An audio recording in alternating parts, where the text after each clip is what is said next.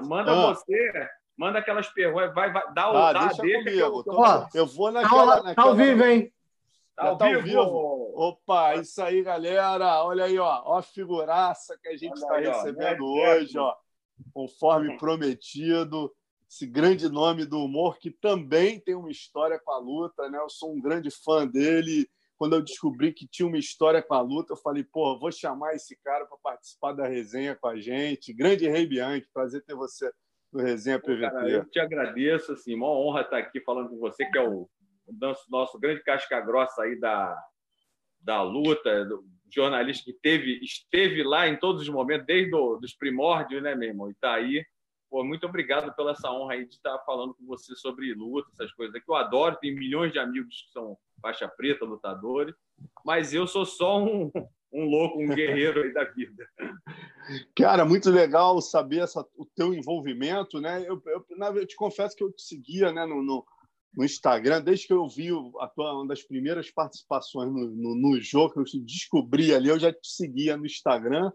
E aí, de repente, eu vejo você com o Verdun, né, que é um amigo particular também, um cara da luta. Eu falei, pô, o rei tem ligação com a luta, muito legal. E a gente trocando uma ideia, né? Eu descubro que, pô, você treinou com Hollis Grace, cara. Quanto é esse teu início, esse envolvimento inicial aí com o jiu-jitsu? Cara, assim, foi o, eu, eu, assim, a minha mãe, para te explicar a minha vida rapidinho para não, não, ocupar tempo, porque eu sou tipo Enéas, sou Então, Meu irmão, assim, fica à vontade. A minha mãe me, me criou sozinha, né? Eu nunca tive, é o que eu te falei, eu nunca tive bicicleta, Atari, os caras ficam jogando PS, eu não sei nem o que, que é. Eu tenho 56 anos. Mas, enfim, a minha vida foi assim, só, meio solitária, sou filho único, né? Então, cara, eu e o meu prédio, eu sempre fui um garoto muito assim, muito calmo. Eu gostava de muito lúdico, gostava muito de brincar, essa coisa toda. No meu prédio tinha três meninos negrinhos que eram assim, tipo o líder da rapaziada. Cara, e os caras cismaram comigo, tinha alguma coisa kármica. E eu fiz, hoje em dia seria racismo inverso, né? Os caras me meteram a porrada, mano. E assim, Mesmo, cara? Toda, Quantos anos você tinha mais ou menos? Hã? Quantos anos você tinha mais ou menos? Ah, só para eu me localizar. Um, nessa época, eu tinha uns oito para nove anos. Aí eu fiquei assim, quase um ano, cara, correndo, que os caras me viam, bicho, era assim, ia atrás de mim para meter a porrada. E eu ia para a escola sozinho e eu ficava assim, porra, griladão, né? Aí um garoto da escola já treinava e eu sou nascido e criado em Copacabana. E ali começou futebol, né? Começou jiu-jitsu, tudo em Copacabana. Aqui, eu estou exatamente aqui na casa da minha mãe. E aí, bicho, o cara falou, vai lá no Hollis, cara. Porra, tem dinheiro, era moleque, né? Aí eu falei, vou lá. E ali na, na Silva Castro mesmo, acho que, ainda, acho que é, o Castro ainda até hoje ainda é lá. É, né? ainda eu é acho lá, que é Manimal agora, né? Voltou a ser Castro é. agora. Aí eu fui lá, cara, na maior inocência, né, bicho? Eu fui lá, aí eu falei, pô, o senhor é o Hollis, não sei o quê. Ele falou, o que que houve? Eu falei, não, eu não tenho pai, estão me batendo na rua. Mas eu jogo pedra, não sei o quê, mas não dá. Aí ele falou, ah, eu queria, queria tua mãe. Não, minha mãe trabalha, não sei o que. Eu falei, e aí, você, como é que você vai fazer então? Eu falei, eu não tenho dinheiro. Aí ele falou, então você pode treinar, pode vir aqui treinar. E lá, naquele tempo, já era moleque, já zoava, já, já latia. Então, e eu ficava de castigo, ele me botava, eu ficava de... Aí eu comecei assim, eu era um moleque muito alegre, não era brigão, entendeu? Mas aí ali eu comecei a treinar tendo essa autoconfiança. Tinha um professor de judô, não sei se você lembra, que faz muitos anos, que era ali na Djal, aqui na Djalmuri, em Copacabana, que era o Caveira. E eu fazia falar. judô com esse Caveira, que era um negão mesmo. E ele ficou puto, que ele falou, pô, os neguinhos estão te batendo, o negão, né? E hoje em dia que eu falo, minha avó é... Eu falo assim, cara, a minha avó é mulata, meu avô é italiano, minha outra avó síria, minha esposa é judia, então eu sou a favor de... Eu sempre fui de minoria porque eu sou vira-lata, como a maioria dos brasileiros. Né? Aí o que, que aconteceu? Fiquei três anos lá treinando com o Roger. Um belo dia, ele me falou assim: e aí, como é que tá o negócio lá na tua rua? Falei, cara, tá a mesma coisa, eu não tô encarando ninguém, mas você tá preparado? Falei, aí eu fiquei com medo, né, cara? Era moleque, acho que eu tinha 11, 12 anos, que eu, já estava treinando acho que uns dois anos e meio, três anos. Aí ele falou: não, eu vou com você, eu vou ficar do outro lado da rua, só que você vai pegar um de cada vez. Aí fica aqui. Imagina moleque, cara, porra, não tinha pai, o cara foi até lá comigo. Aí eu cheguei lá na rua e já dei tapa na orelha de um. Não deu nem para você sabe, assim, não peguei ninguém de jiu-jitsu mesmo, era porrada. Peguei um já de porrada onde daqui a pouco ele falou ninguém entra, ele ficou assim do outro lado da rua, né? E eu achava assim que o Rod tinha 1,80m, porque eu era menino, né? mas depois que eu vi que ele tinha 1,60m e pouco, quase 70, né? O Rickson, que, era do, que é do meu tamanho, que tem 1,75m. Eu vi o Rickson, cara, de faixa roxa, eu acho, treinando lá também, naquela época. E aí, bicho, depois disso eu bati em todo mundo, né? Assim, bati mesmo. E ele voltou comigo e aquilo ficou marcado, né, cara? Falei, pô, o cara foi como meu pai, né? Porque eu não tinha. E aí, no outro dia, hein, fora criança é foda, moleque é. No outro dia eu desci, o moleque, ei, ei, ei, parecia que não tinha acontecido nada. O moleque é foda, né? Ninguém falou nada comigo, aí já me chamaram para jogar bola e acabou ali. Mas foi muito é, é, importante porque assim o jiu-jitsu me deu uma, uma segurança e principalmente o mestre, né, cara? É uma coisa que a gente não tem muito essa tradição. O próprio mestre, o cara fala assim: você pode ir agora que você está pronto. Né? Talvez se ele não falasse que eu estivesse pronto, eu não ia descer, não ia encarar ninguém. E aquela presença dele indo lá, tipo como se fosse meu pai, indo comigo, fez, fez toda a diferença. Entendeu? Pô, muito legal esse relato teu e, e, depois... depois você continuou, né? Perdão. É, e depois eu continuei, mas assim, aí não, não treinei pé nesse tempo, nesse ínterim. Eu, eu era filho, filho único, já, já queria tocar, já comecei a ouvir negócio. Aí já comecei com 12 anos, eu já comecei, ó, a fumar o pau podre, a maconha, né? Inclusive, tenho muitos amigos aí faixa preta que tudo, tudo maconheiro, ficam putos. Pô, para de fumar essa merda, porra. Tu é lutador, rapaz. Olha eu aí, maluco, quer ser maluco, não precisa fumar porra nenhuma. Ele, pô, realmente tu é foda, cara. Eu falei, pô, para com essa bola. Mas não, não, sou contra nada, não sou chato, não quiser pode usar, não tô nem aí. Agora eu falo para os caras, você não precisa, é diferente, entendeu? Você não precisa ser para ser louco. Os grandes loucos da arte, Bruce Lee, né? Até Musashi, né? Dizem que o grande, o grande samurai, os caras eram loucos da criatividade, não era insanidade. Porque eu falo assim, insanidade é você usar a, a loucura contra você. E a loucura mesmo é você usar tipo Salvador Dali, ou seja, um lutador, ou seja, um, um pintor, um artista marcial. Por isso que é arte marcial.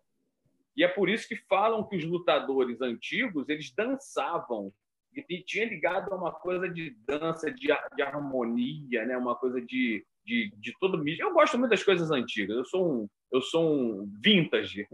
Agora, Rei, hey, legal você falando de vintage, né, cara? Você viveu no momento ali de Copacabana, né, que era era o verdadeiro caldeirão ali, a efervescência total ali, né? A geração Isso. Carson Grace surgindo. E você me contou em off, a gente trocando uma ideia aqui no WhatsApp, né? Você comentou que, que viu, estava presente na famosa porrada do, Isso, estava aqui um jogo. Virgílio, né? Isso, o, Edinho, que foi zagueiro do Flamengo, isso é o pessoal das antigas, né? O Edinho, que foi zagueiro do Flamengo, era, era, era centroavante, acho que do Praia Lente. Era um time, acho que era o, o, o, Juventus da, da Constante, que era o pessoal da Constante, e a Merreia, tinha o Pinducão, né? Que é o famoso Pinduca, e o Pinduca que saiu na porrada com o Virgílio, que eram dois caras grandes. O Virgílio era campeão, acho que sul-americano de judô, e o Pinduca já era faixa preta do, do Carson bicho, foi uma porrada assim. Depois né, juntou, não deu nem para ver direito, né? Mas assim, aí todo mundo até hoje fala, tipo aquela porrada que teve na praia do, do, do, do Rickson com o Hugo Duarte, né? Essa foi daquelas da, das antigas também. Eu tava lá no meio da galera lá, mas aí nessa época eu já era maconheiro, já, eu já estava perdido. perdido nas drogas. Agora, outra, outra que tu me contou que eu achei curioso, cara, antes de falar do, hum. do, do Fabrício Martins te ajudando a, a sair Isso, da, Fabrício, da... o Não, mas Paulo antes, Henrique. Antes dessa, eu queria que tu contasse aquela que tu falou do que a galera do jiu-jitsu começou a se juntar, porque começou a ter o um negócio do arrastão, né? Isso. A... Não, mas Conta essa é, exatamente. O arrastão foi depois, assim. O lance do Fabrício é que o Fabrício era meu amigo de infância e ele, ele acho que três anos mais novo que eu. E ele já fazia jiu-jitsu e tudo. Então, quando ele me via drogado assim na rua, me botava no carro, ele e o irmão, o Pulico, né? Paulo Henrique me botavam no carro, me metiam uma porra. Eu ficava muito puto, cara. Me botavam no carro, me batiam, me dava seu merda, tá cheirando, arrombado, seu filho da puta. E eu saía puto, mas ficava agradecido, né? Que o cara é amigo, né? Isso é amigo verdadeiro. Naquela época, o cara, oh, você é um cara talentoso pra caralho, fica aí usando droga, seu merda, e pum, pum, meu ati. Hoje, acho que o Fabrício já está quase chegando à faixa coral, né? até o, o mestre dele, que é o Oswaldo Alves, que é aqui perto da minha casa, também, que foi aluno do Hollis também, né? O Oswaldo. Né? É, e, e aí. Fala, e fala. aí teve esse lance da, do pessoal da. O pessoal, os Pit Boys começaram a queimar o filme das academias, o pessoal raspar o cabelo, achar que jiu-jitsu era para sair na porrada, para bater nos outros, e foram, começaram a ter problema. Né? E aí, nesse Inter, também começou a ter arrastão nas praias. Então, o pessoal, Copacabana, Ipanema, todo mundo que era lutador, que ficava na praia, aqui na, na zona sul do Rio, o pessoal começou a se juntar, bicho. Chegava assim, quando vinha assim, uma muvuca vindo, a gente já saía atropelando. Era tipo nuvem de gafanhoto entrando na nuvem de marimbondo no meio da nuvem de gafanhoto. A porrada comia, e nego saía correndo. E aí, aí em Copacabana, isso foi interessante, né? Eles nunca mais voltaram daquela época, né? Começaram a ver que apanhar mesmo, não voltaram. Eu sou a favor disso, aí um adendo, eu sou a favor disso fazendo um STF, pegar esses, esses bandidos todos aí de, de, política e meter a porrada. ah, ó, quem entrou aqui agora, quem está acompanhando a gente, ó. Esse tem todos os cursos. Só, só vou ah, falar. O Verdun? Aí, ó, tá Verdun com a é, gente. O Verdun, não, eu tenho que falar que ele não quer que fale, mas o Verdun é um cara assim. Eu tenho essa sorte. Porra, o, o Chico Anísio é meu fã, o Jô Soares, é, Zico, eu descobri, eu fui dar entrevista para o Júnior, né, o Júnior Coimbra, aí falou, pô, cara, meu pai é teu fã, te assistia lá de... A gente se assistia lá de, é, do Japão. Japão. Eu falei, manda ele gravar agora. Aí o cara que é pica das galáxias é assim, né, bicho? O cara é simples. Ele mandou, pai, o cara quer ter o... Seu, grave elogio para ele. Na mesma hora, ele lá no Kashima, gravou um elogio em vídeo e me mandou. O Verdun, eu nem sabia que me conhecia, pô. Tava no jogo, ele, me, ele botou lá, pô, esse cara dos nossos, não sei o quê. Eu falei, porra, Verdun, tu é foda, tu ganhou o, Fedor, UFC, cara, que é o Mike é. Tyson, né? Porra, é. cara, ganhou o Fedor. Aí eu comecei a trocar ideia com o cara, que era super gente boa. Pô, o cara já matou minha fome, o cara já investiu, comprou ele. Eu dei um CD, eu tô assim, ó, tem o meu meu, meu livro. Pô, faz aí a propaganda. Isso é, aí eu... Deus é humor. Tem isso aqui que é o, é o herói. Como a arte está muito medíocre, essa arte que não pode falar nada. Eu fiz aqui o Deadpool que pariu. Olha o nome do CD. que é o Deadpool que ele entra, ele entra. Como ninguém pode, a gente não pode chegar lá e matar esses políticos, eu falei, vou fazer um herói brasileiro que ele é verde e amarelo. Depois você vai ver aqui, ó. Tem a cabeça do Antônio Gramsci aqui na, na guitarra, ó. Ele entra, no, ele entra no Congresso, sai matando todo mundo com aquela espada. Depois eu mando para vocês a música. E aí Boa. o cara, ele ganhou, ganhei CD, dei DVD, mas ele já tinha pago. Ele achou, pô, obrigado. falei, não, cara, tu pagou isso, tu pagou o crowdfunding, né? E o cara, pô, sensacional. O cara foi no meu show uma, uma vez, o show tinha quatro pessoas, minha mulher minha filha. tá de sacanagem. Juro, juro. Era no meio da. Eu e o Smigol. Smigol. Porra! Do, do futebol. Eu e o Smigol na, na quarta-feira, no meio da Lapa, pinta dos nossos, dois metros de altura. E foi lá, ou seja, o cara que eu tenho maior gratidão, maior amizade. Porra, agradeço muito a ele, a força dele. Cara família, um cara agregador. Aí conheci o Marreta através dele também, que é PQD, audaz, né, meu irmão? e o exército, cara, me ajudou também muito. A ter... Eu achava que todo lutador de UFC, todo lutador deveria servir o exército. Da disciplina, aprender... né, cara? Treinamento. Disciplina, aprender hierarquia, aprender a porrada de coisa. Porque muita gente fica assim, sabe, o, Marcelo, eu vou te falar assim, uma coisa assim, meio motivacional. Eu não sou lutador, mas eu tenho esse espírito de soldado.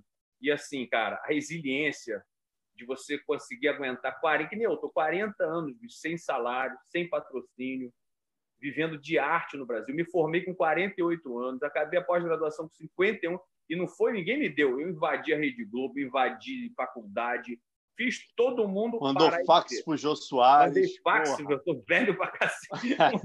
o cara mandou fax, porra. Que isso? O cara é, pô, é o, é o Tutankamon, porra. Mas quem Mas tem isso, talento, meu irmão, muito... chega. É, é foda, é Exatamente. foda. Quem, quem é, é bom, chega. Aqui, ó, a minha tatuagem aqui, ó, Telemann. Telemann é. significa vontade divina. Então, você tem o seu dom, seja lutar, seja tocar, você tem que pegar teu dom, meu irmão. Porque muitas lutador, o cara é lutador, é bom pra cacete, mas ele quer que o, o Dana White bate na casa dele. Sabe? Ele quer, ah, não me deram chance. Meu irmão, pega teu dom e primeiro vai ajudar os outros, faz uma ONG, faz um, alguma coisa pelos outros. Você vai ver quando você começar a ajudar os outros, vez querer ser reconhecido, eu vai ver que vão te reconhecer. Essa foi minha vida e a vida de muita gente aí. É, não, vamos contar, meu irmão. Galera, vocês não conhecem a história desse cara, vocês vão ficar impressionados a partir de agora. A gente já vai entrar na, na parte mais pesada, né? Que é a parte das drogas. Mas antes disso, ah, manda, eu queria manda. te. Porra, você também me contou que nesses tempos que você treinava com o Fabrício, você chegou aí no Oswaldo, né? E Isso, vê uma tá... coisa que o fã hoje em dia raiz é louco de ouvir essas histórias. Você viu Marco Rua treinando de kimono, rapaz? Conta essa pra galera. Sim, não, eu vi o Marco Rua de kimono, acho que de faixa azul, e Serginho Penha, que fez aquela luta é, histórica né, com o Rickson, lembra? Fez uma puta luta com o Rickson, jogou, lutou, acho que está morando nos Estados Unidos, né, Serginho Penha. E, cara, o Marco Ruas era assim, eu gostava de ir lá para ver, né, que nessa época eu já não estava mais treinando, então eu ficava lá vendo o pessoal, conhecia todo mundo. E tava zoado, brincava, sempre humorista, né? Tava zoado, brincava, passava a guarda. Ficava lá, porra, filha da porra, né? Dava briga. Aí o, o, Marco Ruas, bicho, todo mundo pegava, né? De kimono. O Fabrício, pequenininho, aí o Fabrício ia lá e não pegava. Todo... Ele tirava o kimono, meu irmão, já era. Ele atropelava a academia inteira, ninguém, ninguém entrava. Era foda. Eu ficava só rindo ali. O cara, é, o cara é um fenômeno. Marco Ruas é, é um assim que eu vi. E eu achava engraçado que eu sou, eu, eu tenho orgulho assim, eu tenho família nordeste, né? Tenho árabe, Bianca é italiana mas eu sou Paraíba para correr, bicho. E Paraíba no bom sentido, assim, eu corro descalço até hoje. No asfalto, com pedra. E o Marco Rua, eu ficava assim, cara, o cara casca aí ele olhava pro meu pé, porra, não machuca, não. Não, meu irmão, tem que ser casca grossa. Eu falando pro cara, porra, tem que ser casca grossa, Marcão. Pô, logo você, meu irmão, correndo lá nas paineiras, naquela época, as paineiras, aquelas pedrinhas. E eu corria, né? Meu pé era grossão, né, cara? E eu não sei, eu precisava correr descalço. É igual, você lembra o Zatopek? que tinha um corredor nas antigas, né? Que, era, que corria descalço. Eu falei, eu, eu sou até hoje, eu só corro descalço. E aí o Marco Ruas, bicho, era fenomenal, assim, ele pegava todo mundo. E, e você sentia que era uma coisa nata dele, assim, o cara sabia sair na porrada, que era uma coisa, tem, tem lutador que já nasce, né, com aquele dom. Né? É verdade. Outro grande amigo meu, que agora uhum. é, que, era, que a gente fez muita besteira, é o que é faixa preta do Carson agora, que é o Beto Satã que é o tatuador. Tatuador, porra. Tatuador, pô, gente, famoso. fez cada uma, irmão. Olha, a gente já vendeu, até tá fudido agora, Beto. Agora já era. vendeu, Conta, bota na roda. Vendi sal. Olha, eu vendi sal e casca de árvore pro Enterprise. O que eu estou falando é Mariners, meu irmão. Passou o, o navio, ancorou aqui no Brasil, US Enterprise, com vários, vários fuzileiros navais. E veio um, o porto-riquinho pequenininho, só negão de dois metros. Hey, man, what's up, man? Hey, cocaine, não sei o quê. Eu falei, e agora? Eu vou arrumar um dinheiro. Aí eu peguei, cara, aí dei uma cocaína verdadeira para um lá, no porto-riquenho. Aí o Beto desenrolou lá um, um, Hoje ele é Beto Tatu, pessoal. Hoje o cara é, é tatuador. Naquela época era Beto Satã, era outra.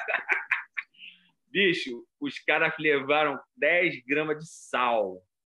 Marcelinho, quando, quando eu, a gente foi embora, e tinha aqueles telefone fixo, né? Não tinha. Aí eu fui para casa, a gente foi para casa, vendi, pegou o dinheiro. Quando a gente voltou, cara, o cara me ligou, falou assim: o rei, a gente, a gente era do pessoal da, da, turma do Bob's, de Copacabana. Né? Aí o cara falou assim: o rei, os caras estão aqui com um taco de beisebol, mesmo, uma porrada de fuzileiro aqui para te matar. Não parece aqui, não. Os caras voltaram, né? Que eu vendi 10 gramas de sal, cara, para os caras. E era assim, eu vendia, eu inventei, o Marcelo, eu inventei o narcomarketing. Eu peguei um pedaço de papel azul, né? Era um papel, um papel de carta. E eu não tinha dinheiro, era de, eu estou ensinando, infelizmente, estou fazendo tutorial. eu peguei um pedaço de papel azul e na época eu falei assim, cara, eu estou sem dinheiro, eu vou ter que arrumar um dinheiro aqui e eu vou falsificar, porque eu não tenho grana, não tenho como vender droga. Aí, cara, eu peguei um papel, cortei, fiquei cortando e embalando o papelzinho desse tamanho, bem pequenininho. E eu inventei um Moonlight, que era a luz da luz. Você tomava o ácido, era um LSD que eu inventei. Né? Cara, eu vendi mais de 200, não acredita, Marcelo? Mais só, de 200. Só, só de pedaço de papel, mas só, só, na, só, Não, mas eu peguei os caras mais malucos e dei um dinheiro, falei assim, ó, toma 10 reais aqui, diz que você ficou doidão. Aí peguei um outro muito doido, ó, toma 10 reais, diz que você ficou doidão. Aí os caras foram, porra, me dá aquele aço, todo mundo queria essa, esse aço. Isso também ficou famoso em Copacabana, essas ondas. Meu irmão, como é que tu tá vivo? Agora, eu, eu, eu, eu quero que você responda essa Deus, pergunta. Deus a partir da, da próxima pergunta, eu, da, da, da, próxima história que você vai contar, né? Diz, diz, é a história do delegado, cara. Conta Nossa, do delegado, do delegado. Foi que eu já tinha. Eu vou contar da Bolívia para o delegado. Isso. Eu tinha ido levar um carro, naquela época o pessoal levava muito carro, trocava por droga né, na Bolívia, Colômbia. Lá. Aí a gente levou o carro, só que eu fui caguetado, lógico, ninguém lá, todo mundo, você tem um X9, tem um, um serviço de informação da polícia. Aí eu levei o carro, o cara me prendeu e me falaram assim: se você for preso, fala que você quer fazer jogo, que você quer comprar, comprar o policial, porque senão ele vai te levar para La Paz. Lembra onde ficou a torcida do Corinthians preso? Lá é presídio. Ele falou: senão você vai para Santa Cruz de la Serra ou você vai para outro lugar. Se você não se você não falar que quer comprar eles, eles vão te levar para La Paz, já era. Aí eu falei, não, eu tenho dinheiro, eu vou pagar, vou não sei o quê. Aí eu fui para um, um, local que era tipo uma, um, uma, uma, uma, delegacia onde só tinha traficante, assim, barra pesada. E eu todo metido. Ah, aqui é PQD, sou da porra, é, Rio de Janeiro, tô com dois quilos, porra, sou foda. Aí um magrinho olhou para trás e falou: Ó, oh, aqui o mínimo é 120 quilos. Falei, porra, então eu sou viciado em crack. Porra, fudeu. o cara falou que era o mínimo lá, era 120 quilos. Aí de lá, eu já fui pro, pro Rio de Janeiro, já tô louco, né, cara? Eu era igual a linha de ônibus do Rio de Janeiro. 121, 127, é, artigo 12, tráfico, artigo 16, maconha. Era, porra, tinha todos os artigos. Aí naquela época, eu fui e fiquei, é, fiquei preso no entorpecente. E uma época eu saí, já estava na rua, um policial me viu aqui no Rio, aqui em Copacabana, ali na, aqui na Prado Júnior, e eu estava de terno, que eu tinha de trabalhar com o meu pai, que fazia som em festa. Então eu estava de terno ali, porque eu trabalhei como músico, como DJ, enfim. Aí o cara falou, ó, é traficante. O cara fazia assim, tipo esse, o, o Bispo Valdomiro, o Bispo, aí, o filhinho. Aí ele fazia assim, eu não odeio viciado, meu irmão. Odeio viciado, rapaz. Lá falei, pô, meu irmão, não tenho nada. Tá maluco? Ele, bom, aí me algemou, me botou no carro, aí pegou um pretinho bem magrinho assim, algemou também, botou do meu lado.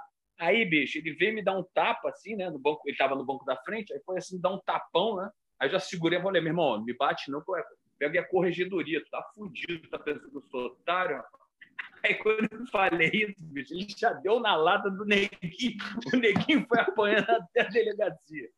Pei, pei, pei, eu sou assim, né? Pô, não dá. Aí não gosto de viciado. O nariz escorria. Eu odeio viciado, rapaz. Aí cheguei lá na delegacia, me levou. Era... Aí o cara me leva, aí me bota assim de frente para um saco de pó. Eu falei, pô, o cara quer me dar um forjado. Eu falei, pô, cara, já cadeiro, já fiquei preso na Bolívia, aqui na entorpecente. O cara quer me dar um forjado, eu fudido, fazendo festa. Né? Porque o cara, esses caras tá, tá, tá doidão, né? Aí, bicho, o cara foi e pegou assim, ó, esse aí é teu, meu irmão, vai assinar. Falei, olha só, cara, isso aqui, ó, isso aí é pó royal. Quer fazer um jogo? Eu tenho uma folha de cheque aqui. E eu nunca tive cheque, eu não tinha nem conta em banco, Marcelo. Era fodido. Aí eu peguei um cheque que eu tinha roubado do meu pai, que era Reinaldo Bianchi, e eu sou Reinaldo Bianchi Júnior. Também meu pai nunca tinha me dado nada, a gente só foi se ver depois de quando eu fui, é, fiquei mais velho, né? Aí eu peguei um cheque, era, vamos dizer assim, 7 mil reais, eu dei 14 mil. Vou te dar 14 mil aqui, tu me dá 100 gramas. Tá pura, eu não quero saber. Ele, quê? Ah, tá maluco? Vem cá, chama os policiais. Aí chamou os policiais, os policiais assim na minha frente. Fala aí pra eles. Falei, pô, meu irmão, não sou otário, tu quer me prender, me dar forjado. Pô, toma aqui, ó, um cheque aqui, me dá cocaína pura aí. Não vou sair daqui, pô, não adianta, vai me bater, não adianta. Uma... Ih, eu te esqueci de falar essa. Uma vez o Hélio Vigio me deu um soco na cara, quebrou, ó, esse dente aqui, ó, agora que eu lembrei, eu estava na entorpecente e eu cheguei muito louco, porra, vamos sair na porrada. Você... Aí o cara me algemou lá em cima. Ah, tu é valente? Aí me algemou lá em cima, bicho, assim, ó. Algemou. Aí eu fiquei de meia-noite às cinco da manhã. Cinco da manhã eu já era uma mocinha. Eu, Pô, cara, pelo amor de Deus, me tira aqui, meu irmão. Porra, que isso, cara? Não vou bater em ninguém, não. Já acabou a onda, né, da droga. Aí veio o Hélio Vídeo. Ah, disseram que você foi aluno do Rod, que o Hélio Vídeo era. era, Porra! Meu irmão, porra. aí eu falei, pô, o que, que é? Você tá maluco? Ou não, eu treinei, mas eu treinei. Eu queria fugir, né? Não, já sei. Meu irmão, eu, eu, eu algemado, me deu um socão na cara. Aqui, ó, cuspi o dente e fiquei assim. Ele falou: E aí, você falou que queria sair na porra? Você sabe na? Eu falei, Pô, não, senhor, você quer me bater aqui essa hora? Que porra é essa? Aí vira viciado, né? Vira coitadinho. Pô, sou viciado, já deu porra nenhuma. Pô, me deu um frita na orelha e ficou por isso mesmo. Já, uma vez encontrei ele na rua aqui, em, ele era síndico aqui do centro comercial. Aí encontrei o seu Hélio, parei de usar droga, o senhor uma vez me deu um soco na cara, muito obrigado. Aí ele riu, olhou para mim, pô, eu, te, eu te bati, ah, eu fiquei preso, era um merda, mas parabéns, você me bateu, bateu bem batido, eu mereci. Ele nem lembrava, ele metia. Aquele tempo, ele apanhava pra cacete. Né? Porra! Aí, voltando para voltando pro delegado. Aí o delegado foi, me pegou uma, uma balança de precisão, Marcelo. Tirou debaixo do banco, ali na Rua da Relação, onde hoje acho que é a Polícia Federal. Aí ele tirou, pesou 100 gramas, botou assim na minha frente, eu experimentei, falei, caramba, é cocaína mesmo. Aí eu falei, beleza. Falei, deu, né? Bom, hoje é sexta-feira, eu estava na sexta-feira na rua, vou sair para casa, não tem, na, na, época não existia internet, não existia celular, o cheque só ia compensar a segunda, quer dizer, ia, aí ele olhou para mim, ó, se o cheque tivesse em fundo, meu irmão, eu te mato. Aí fez assim, eu falei, meu irmão, olha para minha cara, tu acha que eu vou dar volta em polícia? Tu acha que eu sou maluco, rapaz? Eu falei, foda, já tava no foda-se ali, né? Aí eu fui, né? Quando eu tô saindo, eu pensei assim, pô, peraí, esse cara me deu um forjado se eu descer aqui com 100 gramas a pé para pegar um táxi, eu vou tomar uma, um bote da polícia. Aí voltei. Falei, olha só, o delegado, senhor me pegou lá na porta da minha casa, senhor pode, pode pegar o opalão aí e me deixar lá em casa, eu estou pagando. Aí os caras, ele, o quê? Safado, vem cá, vem cá, fala aqui, pai. Chamou todo mundo. Falei, porra, eu paguei 14 mil nessa porra. Pô, se eu vou deixar, vou tomar um bote. Aí os polícias, pô, tu é malandro. Malandro não, cara. Pô, vou descer aqui, ele liga aí pro, pro PM, eu vou tomar um bote da Civil, da PM, tô fodido. Aí o cara me deixou. E o motorista da Civil foi comigo cheirando até a Prado Júnior.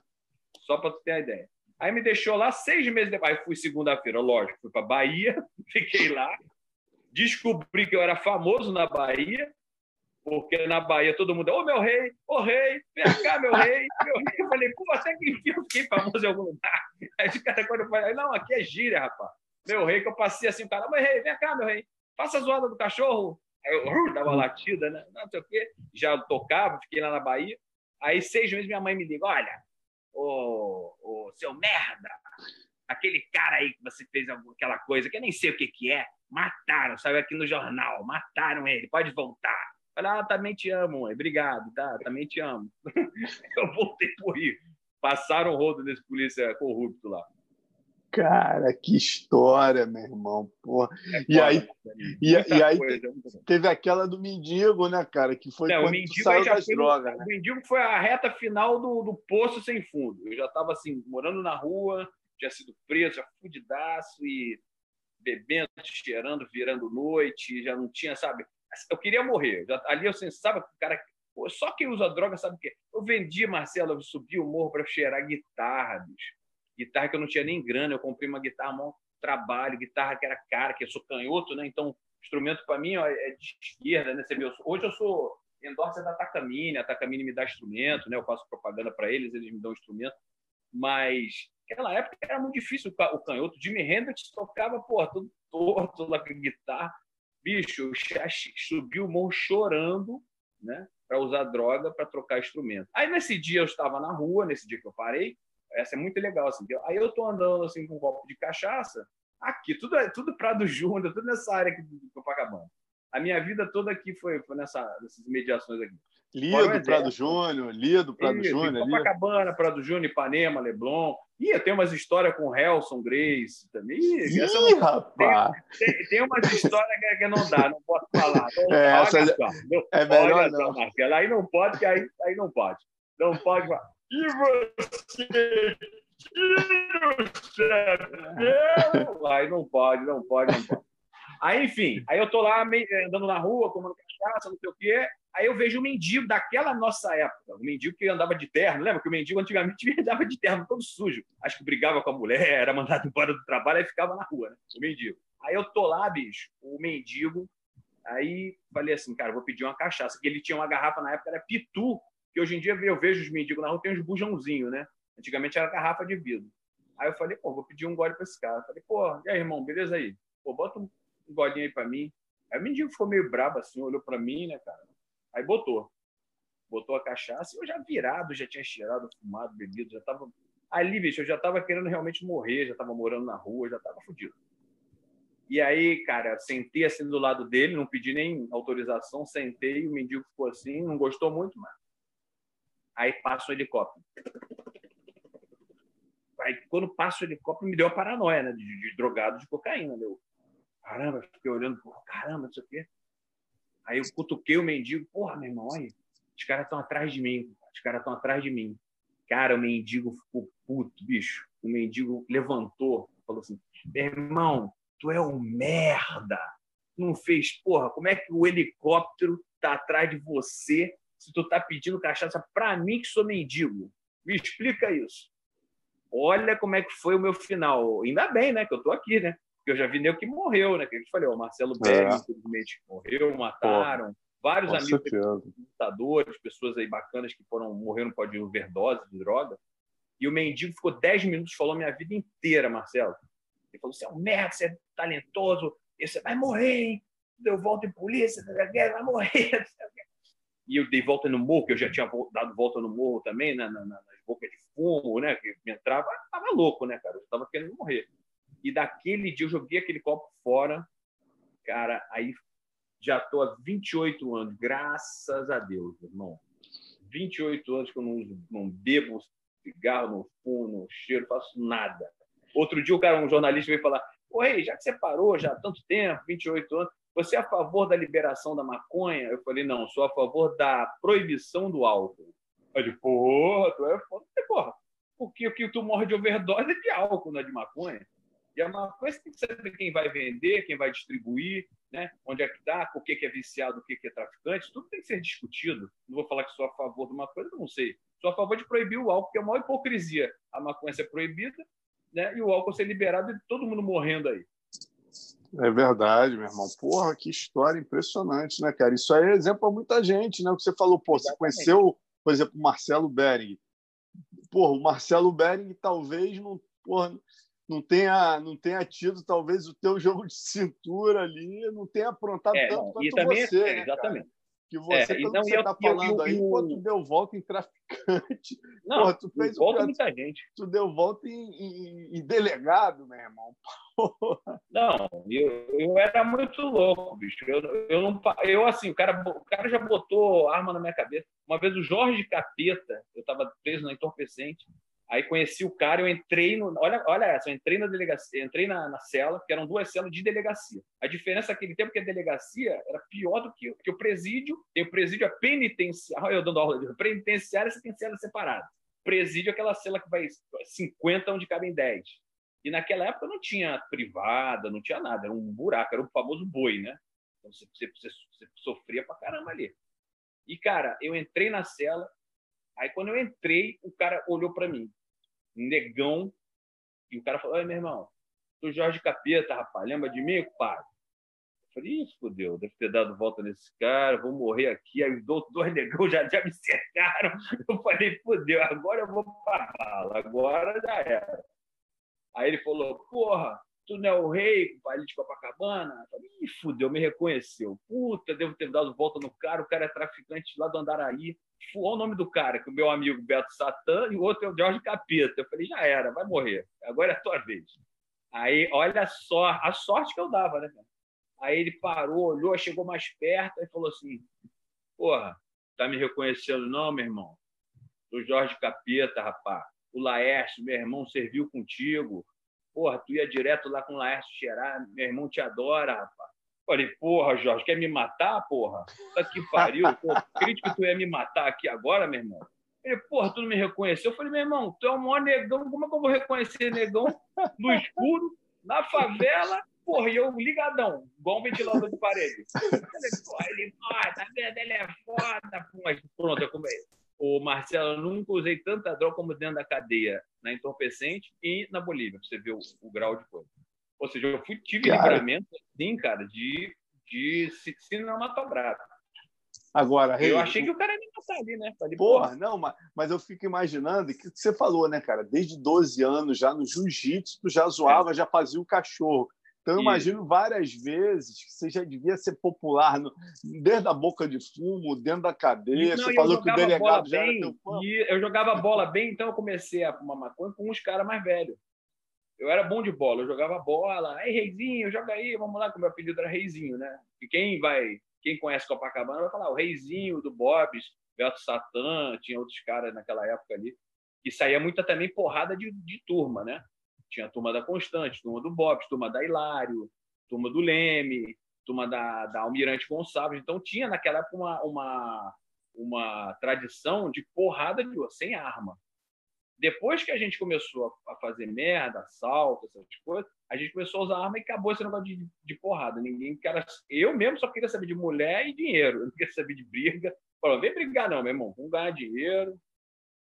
E, e, teve, teve uma história também que eu vi o Danilo contar que eu falei, porra, esse cara que você foi, pô, você encontrou com aquele, eu esqueci o nome dele, aquele comediante, rapaz, que você encontrou no Pinel, o cara, tipo, o cara falou, porra, é o Huawei, cara.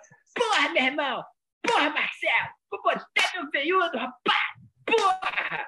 Eu tenho, eu tenho habilidade para bater em mais de 100 homens armados, porra! Aquele é muito louco. Não, Aquele ali eu nem imaginava, né, cara? Eu tô lá no Pinel, aí, porra, tinha entrado com, uma coisa na cueca. Tava com a cocaína na cueca e eu ia, eu ia assinar o artigo 12, tráfico. Eu falei, aí comecei a dar uma de. Porra.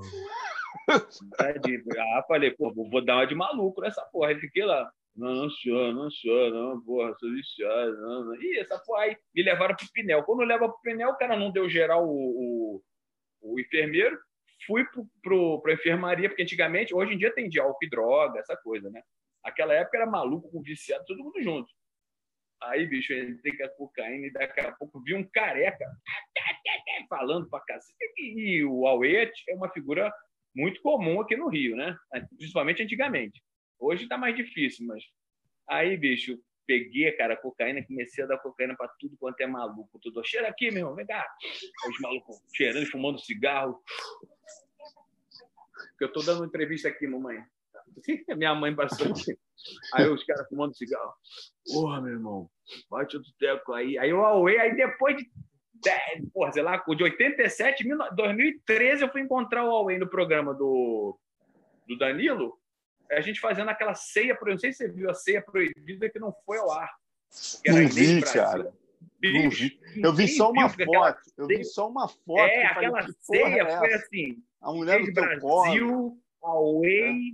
só louco, só nego, putz, só nego louco. Eu, eu sou louco, mas sou, sou, sou lúcido, né? Então eu fiquei comandando de maluco que acha que não sou maluco. Aí o Danilo, caralho, você comanda ele? Eu falei, Danilo, eu ficava na rua, no, porra, na noite, então acho que eu não vou comandar Inês Brasil, Eu falei, cala a boca aí, meu irmão, deixa o cara falar. Agora vai você, vai ficar comandando ele. Aí encontrei ele e falou, porra, meu irmão. Eu falei, ô, ô, ele falou, porra, tu não ficou no pneu, rapaz, uma vez? Eu falei, foi, fiquei várias vezes, mas, pô, não, 87. Eu falei, foi, pô, que eu botei um. Ah, que eu puxei, botei todo mundo lá da, da enfermaria pra cheirar e falou: Puta que pariu, tu é o pica do pneu, meu irmão. Cara, é pica do Pinel. Eu falei, fudeu, o cara agora maluco tá me chamando de pica do Pinel. Fudeu, agora é que não, não sai mais né, o apelido. Aí pronto. Eu achei engraçado que o Danilo contou essa história, cara, absolutamente impressionado. Falou, porra, meu irmão. É, que o, o não, que o Danilo. E você não viu nesse dia, bicho, que o Danilo é um garotão, fez as merdinhas dele lá, mas, porra, não entrou nessa de tráfico, essas paradas todas, né? O, o Danilo ficou horrorizado esse dia da ceia, Tanto que um, até vou dar um furo de reportagem aqui. Um dos motivos que o Danilo foi para o SBT foi porque a ceia foi proibida pela, pela Band. E no contrato dele não podia ser proibido. Então ele, não, ele tinha que botar no ar. Eu falei para ele, Danilo, está ruim, porque a Inês Brasil estragou tudo. Aquela, sabe quem é a Inês Brasil, né? Aquela, sim, sim. foi prostituta na Alemanha. É, deu tudo o programa. Com a merda. Eu falei, Danilo, não, não põe essa porra, não. Não, vou botar no não. Pois você tem que ir no ar com gala gay, mano. Você não tem que ir no ar na ceia de Natal. Isso vai, vai destruir tua carreira. Aí ele usou isso como trunfo, negociou e foi para o SBT. Foi uma jogada de, de, de mestre dele porque eles não queriam botar no ar. Eu também não botaria cara, no ar, só que eles tinham que botar todo o contrato. Não botou, o Danilo não era obrigado a cumprir o contrato, foi para o SBT. Entendeu? Pô, rapaz, eu, eu, o Danilo é um dos que tem umas que são clássicas, né, das suas passagens. Você foi cinco vezes no Danilo e onze no Jô, né? Não, Danilo eu já fui, quer dizer, eu fui uma do Agora é Tarde, que foi essa, do que eu fui, depois fui no, no Ser Proibido e fui, já fui seis no The Noite. Eu fui, eu fui escolhido arrombado no The Noite. Eu, eu fiquei, eu ganhei o prêmio The Noite Awards, cara. Que é aquele negócio que a gente estava zoando, né? Que eu, ah, o BDS, o americano, né? Fica negócio de luta. Ah, isso que, isso que eu ia te perguntar. Pô, né, americano, né, pô, olha, não tenho nada contra gay, tenho nada contra nada. Agora, esses prêmios tão foda. Na minha época, BDS é, é a bunda malvada, é o Smart S, é a bunda esperta. Falar, pô, meu irmão, isso aí é Pablo Vittar, hein, gente? Não dá, porra. É foda. Ah, o cara é BDS. Falei, pô, eu sou Dick S. Pô, esse cinturão, né? Você está se referindo a esse cinturão que acabou é, de ser disputado do Mais Vidal. Vidal. Isso, Mais Vidal. Dias, com né? um que é foda mesmo, que é o, o Nick Dias, que é um, é um pau podre. Esse é um Pô, esse aí, esse aí, meu irmão, se te conhecer, ouvir tuas histórias, tu vai virar o, porra, o deus dele. Ah, não, é. Esses caras são. Não, porque aí que tá. Isso que é bacana, Marcelo. Assim, muita gente que eu ajudei, eles se, se inspiram nessas histórias e falam assim: porra, se esse cara parou, eu posso parar. Com certeza. E eu falo para eles, cara, a melhor coisa do mundo é você ir na praia. Marcelo não conseguia ir à praia sem droga, mano. Eu não ia à praia, isso deve ser loucura, bicho. Pô, você ia na praia. Ah, não, não tem maconha, eu não vou. Pô, que isso? Eu era assim. Aí eu falo assim, cara, é uma liberdade, você não precisar de droga se não precisar. Entendeu? Fala assim, cara, eu não preciso dessa porra. Mas, pô, como é que eu vou fazer? Mas todo mundo. Cara, não precisa. E pro cara. E outra coisa, assim, aí eu vou te falar uma coisa que às vezes de maconheiro ficam puto comigo, mas eu tenho que falar. A longo prazo, a pessoa perde a coisa mais importante, que é isso aqui, ó. Vontade. Ela mina a tua. Sabe por quê? Neurofisiologicamente, você cria endorfina quando você fuma. Você fuma um THC vai lá neurofisiologicamente, mexe no seu sistema límbico, te gera prazer. Ao invés de querer prazer e buscar lutando, dando uma corrida, você já gerou prazer, então você se acomoda. A tua vontade, isso que é o maior problema da, da, da maconha, para mim, assim, esse lance, espírito, esse lance espiritual e esse lance do THC, né, que é o que dá onda. Né? É, é, a síndrome amotivacional, né, cara? Te deixa, é, porra, sem vontade de. Porra, tá bom aqui, eu vou ficar aqui mesmo. E aquilo, né? Pô, o cara fuma para ir no banheiro, daqui a pouco fuma para. Quando você vê, o cara depende de fumar para tudo, Não, né? Aí o cara perguntou assim: ah, mas. Pô. Aí eu, eu fico zoando, né? Que o cara, pô, mas eu só fumo sábado. Mas vem cá, o cara que fuma um só sábado é, ou bebe uma cerveja só sábado, é alcoólatra, é maconha? Não. E o cara que dá a bunda só sábado, é viado? Porra, que isso, cara? assim, não é a quantidade, mano. assim, não é a quantidade, cara, é a qualidade, é o porquê que você está buscando aquilo. É, é, é, aquele negócio assim, eu uso, você, só, você só usa droga, isso eu posso falar de cadeira que faço palestra, por duas coisas. Anestesiar a dor e perpetuar o prazer. O resto são bilhões de variações dessa mesma coisa não tem para onde correr. Uma das coisas que aconteceu comigo, que acontece com o viciado em droga pesado como eu fui, é que você inverte isso. Eu anestesiava o prazer e perpetuava a dor, que é o cara que fica paranoico. Você não sabe como é que é. Fica ligadão, vendo polícia, vendo coisa. Você conhece muito bem várias histórias. Então, isso, esse cara, quando chega nesse nível, ele está ou pronto para morrer, para ser internado, para ser mais ninguém na vida. Então, o mais importante é isso, é falar assim, cara, você está usando é para anestesiar. E você pode usar. Eu faço, sabe o que eu faço, Marcelo? Meditação transcendental. Até tem um livro do mestre aqui, ó, que é o Maharishi Mahesh Yoga. É o Bhagavad Gita, que inclusive é um livro que foi escrito né, é, numa guerra, para fazer a coisa da, da, da, guerra, da dualidade da morte, da vida e morte, né? Ou seja, ele fala de é espiritual, mas fala de guerra, fala de, de, de lutador. É um lutador, Arjuna, o maior guerreiro de todos os tempos da Índia. Ele não quer matar, porque o exército é, inimigo não é inimigo, são parentes dele. E aí Krishna, que é uma encarnação de Deus, né, para os indianos, chega e fala: "Meu irmão, o, o, carioca contando a, a conta indiana. Meu irmão, tu tem que ir lá e matar, tu é guerreiro, tu não tem que escolher nada, vai lá e mata. Tu vai matar ou se você vai morrer, quem decide sou eu." Essa é a história básica do Bhagavad Gita. Ou seja, o guerreiro ele tem que ir lá e cumprir a missão dele. E o que eu vejo assim, muitas vezes que são guerreiros no tatame, eles estão deixando de ser guerreiro na vida porque acontece uma coisa e não pode ser contrariado, a mulher não pode falar nada, ele, ele fica muito nervoso, ele fica muito rígido. E rígido o cara quebra. Agora, e aí o cara que é um grande lutador, pode falar. É. Não, o, o que é impressionante do teu caso, né, Rei, que assim, a adicção é uma coisa muito séria, né? Às vezes você liga um sisteminha ali, né? Tem gente que porra, curtiu lá, cheirou, fez as coisas dele, mas não tem o, o gene da adicção. Você, Exatamente. pelo que você conta, você tem o gene da adicção, né? O Paulão Filho tem o gene da adicção, acompanho de perto, é, já vi, é, adicção é adicção para tudo, para bombinha de asma, o Paulão passa na mesa, toma aquilo seis vezes, né? O Marcelo é, Bering não, a adicção, ela, a adicção migra, né? Ela vai para comida, ela vai para o sexo, ela vai para qualquer coisa, ela vai migrando. E como é que você conseguiu, pelo que você conta, né, a partir desse encontro com o mendigo, você não teve que fazer, você não foi para o AA, é, ou Cara, se foi, olha, foi mais à frente? várias organizações, várias, várias é, tive ajuda de várias pessoas, procurei essa ajuda, obedeci, isso é muito importante, porque às vezes eu vou te falar assim, o cara quer, mas ele quer do jeito dele. É aquele negócio do cara que está morrendo afogado, aí eu te jogo uma corrente, ah, não, eu só vou sair se for de, de de, de, de corda. Meu irmão, pega essa porra. Por isso que eu sou a favor do, do Capitão Nascimento, né? Tropa de elite. Meu irmão, pega essa porra. Ó, tu tem dois direitos. Primeiro é que você não tem direito nenhum, e segundo é não abusar do primeiro direito. Né? Porque às vezes o cara me vê como humorista, aí fala assim, pô, ele é foda, vai me ajudar. Falei assim, cara, você não sabe, você vai cair no inferno, porque eu vou fazer você parar, mas você vai ser obrigado a ler livro, você vai ser obrigado a treinar, a correr, e a, a minha, assim, a minha disciplina, ela é anárquica. Eu, eu, uma hora eu acordo 8 horas da manhã, uma hora eu vou dormir 8 horas da manhã. Então, você ter disciplina anárquica é muito mais difícil, porque para um soldado é fácil. Você acorda às 6 horas, come meio-dia, aí lancha, depois come 6 horas e vai dormir. É mais fácil uma vida regrada. Para uma pessoa que é artista como eu, no Brasil, cara, é muito difícil. Mas é possível.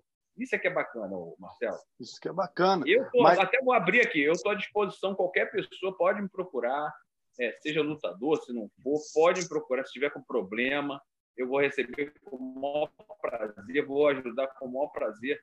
Não, é, e fica no anonimato, não vou falar nada, não vou falar da tua vida, nem me interessa. Me interessa é ajudar as pessoas. Eu tenho tesão em ver assim, Marcelo, eu ajudei mais de 5 mil pessoas nesses 28 anos a coisa que me dá mais tesão do que tocar, do que só ficar com a família, chega nesse nível, que é ver um cara que se pegou na rua usando droga e o cara se formar, tá com uma família. Uns são procuradores, um é, é lutador, o outro é, é juiz, o outro é porteiro, o outro é faxineiro, não interessa, mas é você vê o cara ser inserido de novo na sociedade. Isso é que é meu tesão da minha vida.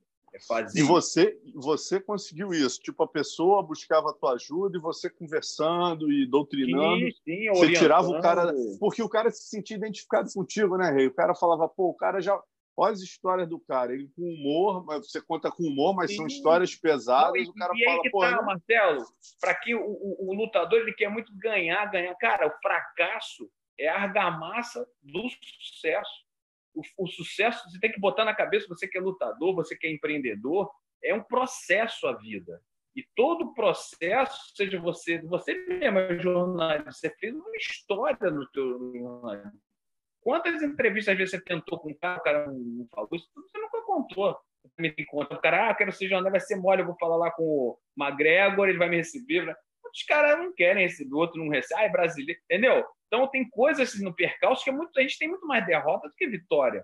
Mas é isso que a gente tem que ter essa resiliência de falar assim: eu tenho uma meta, né? Eu vou atingir essa meta passando por esses fracassos, essas derrotas como aprendizado. Porque às vezes, geralmente, a maioria desiste. A maioria desiste. Aí tem um problema na família. Você vê, a minha mãe está com Alzheimer, aquela que entrou, você viu, entrou aqui no quarto agora. Ela está com Alzheimer. Ela me criou, eu estou aqui cuidando dela. Né? Eu tenho uma família, eu tenho uma filha de 28, outra filha de 17 que mora em Minas, outra filha agora com o meu casamento. Tudo isso com arte, bicho. E às vezes você vê, esse mês só tem um show para fazer, aí eu vou lá e ganho direito autoral, Deus sempre vai te honra. Às vezes difícil vem o Verdun, meu amigo me ajuda, vem outro ajuda, mas sempre você viver de acordo com o seu dom. Né? Que o cara às vezes é lutador, mas aí, ou então músico, já, cara, guitarristas, amigos meus que tocam pra cacete os caras não tocam mais. Falei, bicho, Deus te deu um dom, você tem que botar o dom para fora. Você tem que chegar, vai para academia. Ah, eu não consegui para o UFC. Dane-se, você é um excelente lutador. Faz academia para os menores aí da sua rua. Muda o teu local. Você mudando o teu local, você já está fazendo um trabalho. É porque é muito ego, né, Marcelo? Hoje em dia é, é muito verdade, ego. É verdade. Não, mas você cara... tem feito também palestras, né, que eu acompanho. Isso, eu faço palestra, eu criei palestra motivacional, ou seja, eu sou formado em marketing e pós-graduado em psicologia do marketing. Aí você fala assim, rei, hey, eu quero que você fale sobre é, contusões na mão ou, ou, de chave de braço.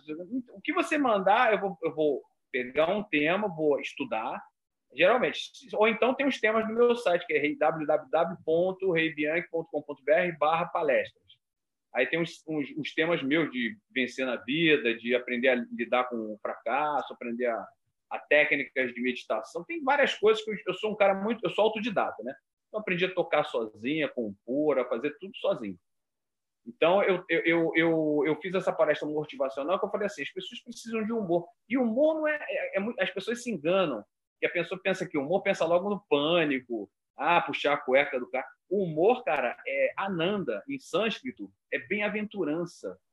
É aquela coisa, sabe? O, o, um cara que fez isso, ele fez com a Mona Lisa, foi o Leonardo da Vinci. A Mona Lisa é assim, ó. Ela não tá rindo nem chorando. A Mona Lisa, ela tá, ó. Sabe quando você fica com essa cara? Quando você goza, quando você transa. Ah, pô. Você tá ali, você tá no êxtase, porque a felicidade engloba tanto a tristeza quanto a alegria, só que ela transcende. Então, Ananda essa bem-aventurança que você tem de fazer o seu trabalho, de você que é jornalista, de pegar um furo de reportagem, de estar atrás da, da notícia, de criar uma credibilidade. Isso tudo é um processo. Porque hoje em dia, é um amigo meu, por exemplo, um garoto aí que tá, eu estou ajudando ele, está na Coca-Cola, parou de usar droga. Aí parou de usar droga, usou de 18 aos 20, aí parou, aí entrou na Coca-Cola. Aí me ligou, olha só, a mentalidade de hoje. Pô, cara, eu estou na Coca-Cola, há oito meses, ninguém me promoveu, ninguém nem fala comigo. Poxa, a minha carreira. Falei, meu irmão, com 22 anos, a minha carreira era de cocaína, rapaz. Para de viadagem. Porra, não pode. Tu quer ser promovido. Tu tá na Coca-Cola, tem 22 anos, já é formado. Porra, minha carreira, ó, era aqui, ó, minha Coca-Cola é Coca Branca. Aí ele, pô, tu é foda. Eu falei, aí, aí os caras ficam loucos, né? Que eu destruo Os caras cara acordam, né, meu irmão? É, o cara acorda. Eu falei, meu irmão, acorda pra vida, rapaz. Vai agradecer. Tá na Agora, olha aqui, ó, tem uma participação aqui, cara. Ramon Lemos, pô, é o, não é o Ramon Lemos, Ramon Lemos que tá em Abu Dhabi, não, imagino, né? Esse Ramon Lemos, grande caixa grossa, está perguntando aqui, ó. É verdade que ele já saiu na porrada com o Sérgio Malandro? Não, Sérgio Malandro é. Yeah, yeah, yeah, yeah. Sérgio Malandro foi, foi aluno do Carson. Só que o Sérgio Malandro tem 10 anos a mais que eu. Sérgio Malandro, eu já. Agora, essa ele tá fudido. Agora vou falar. Zé Malandro, eu comi uma mina que ele comia, na tal de Caia. O nome da mina era mina bonita, tinha um bundão, né? Aí ele, poxa, a Caia, a Caia. Aí eu peguei a mina, não tinha dinheiro. Aí joguei um H, ela vendia sanduíche natural, né? Tinha uma bunda enorme, menina linda. Aí eu falei, joguei um H, entrei no, ali naquele prédio, aqui em Copacabana, no prédio Chopin, aquele prédio da Narcisa. Sei, sei, sei. Ai, que loucura! Ai, que... Aí entrei no prédio, comia, comia a mina na escada, hein, Marcelo? Disse que era tua casa lá? Falei que era minha casa. Fui lá bater na porta, bati, tu, tu, tu bati na porta lá de trás. Falei, Ih, não tem ninguém. Não, você nem esperou atender. Eu falei, não, não, vamos descer. Na, descer. Era caô, eu queria pegar a mina na escada. Comi a mina na escada e ele ficou sabendo. Aí ele veio, porra, tu comeu a caia, você comeu a caia, você comeu a caia, você comeu a... Ah, você comeu a caia. Falei, comi e não paguei. Você... Não, e o Sérgio Malandro, olha o que ele falou para mim, cara. Ele fez uma, uma consultoria. Esse é outro que também é muito louco, e esse nunca usou droga. Meu irmão, Copacabana, é, Copacabana é um templo dos malucos. Maluco. Copacabana você, é, é o, o, o outro que você contou do Pinel, que eu esqueço o nome dele. Away, Sérgio, Away. Away, Sérgio Malandro. Que time, Não, o Sérgio Malandro, ele falou assim para mim, cara, agora eu lembrei de você, tu era foda, tá muito louco, Porra, acho que você treina no Rollins, eu treinei no, no, no Carson, não sei o que, não sei o que lá. Acho que foi Saporito que deu a faixa marrom para ele agora, não foi? Foi, foi, foi. Saporito, pegou a preta agora. Agora ele pegou a preta agora. Pegou a preta? Ah, ano passado, é. Saporito, meu camarada. Saporito também um grande amigo. Grande Saporito. Aí o que, que aconteceu? Aí o, o, o Sérgio Maluco falou: Cara, você faz palestra, você faz show, faz DVD, faz música, música em inglês. Pô, você é foda, mas você tinha que fazer au au e eu faço ha. Você tinha que fazer só au au e eu faço rá. Faz au au e eu faço rá. Você entra no Zorra Total, au au. Eu falei, filho da puta. Ele estava certo, ele estava querendo dizer assim: Ô rei, para você fazer sucesso no Brasil, faz uma coisa só. Né? Faz o teu imitação de cachorro e para por aí. E pior que ele estava certo. Né? Lógico que eu não ia seguir o Sérgio Malandro, mas eu falei, assim, a mente dele estava certa. Ele estava pensando, né? No dinheiro. Aí eu falei, você, eu não estou preocupado com fama, com dinheiro. Eu, eu sobrevivi, cara. Eu quero ter uma carreira, eu tenho um, entendeu? Um legado a deixar. Eu não vou deixar é, o meu ovo, que nem o Pablo Vittar, mostrar o ovo. Sei lá, eu não vou, vou deixar a música, um DVD, vou deixar a minha história, né? Porque às vezes o cara né, quer deixar, ele não, não, se preocupa com isso hoje em dia. Ele só preocupa assim, ah, eu quero fazer sucesso, ou então na luta, né? Eu quero pegar o cara. Eu falei, cara, tem uma carreira, calma, meu irmão vai devagar. Agora, uma coisa muito legal, Rei, eu que acompanho aí tuas histórias, tuas entrevistas, cara, é a tua capacidade, né? Realmente isso é um dom, né, cara? Eu tenho um primo que é músico também, mas poucas pessoas têm o dom de tocar e compor, né, cara? E você é, é. mistura essa porra de uma maneira impressionante, que é o humor com a capacidade de compor. Né? Eu fico vendo algumas histórias tuas, por exemplo, é, a maioria das tuas músicas né, cômicas uhum. tem, um, tem um porquê. É, é, por exemplo, o fã, tu entrou num ônibus e tinha um fã. No Rio de Janeiro. É. Não, e assim, só para te explicar o pessoal de hoje em dia, que hoje em dia o pessoal acha que tudo é paródia, é que nem acha que tudo é stand-up. Pessoal, não é. Stand-up é um estilo de humor que, como o sertanejo, explodiu e todo mundo, nem todo mundo é sertanejo. Então, mas o stand-up, todo mundo acha que eu faço stand-up. Eu não faço stand-up. Eu sou improvisador e o meu carro-chefe é sátira. Por exemplo, o Whindersson Nunes, que é famoso, o Tiro Lipa, eles fazem paródia. Paródia é pegar uma música dos outros e mudar a letra. Eu não, eu componho a música. A minha escola é Juca Chaves, que era o nosso menestrel, nosso sátira aí do Brasil, que já está com 81 anos, não está mais fazendo show e eu, tô, eu sou o, o, o, o seguidor mais, mais próximo dele dessa, dessa, dessa linha.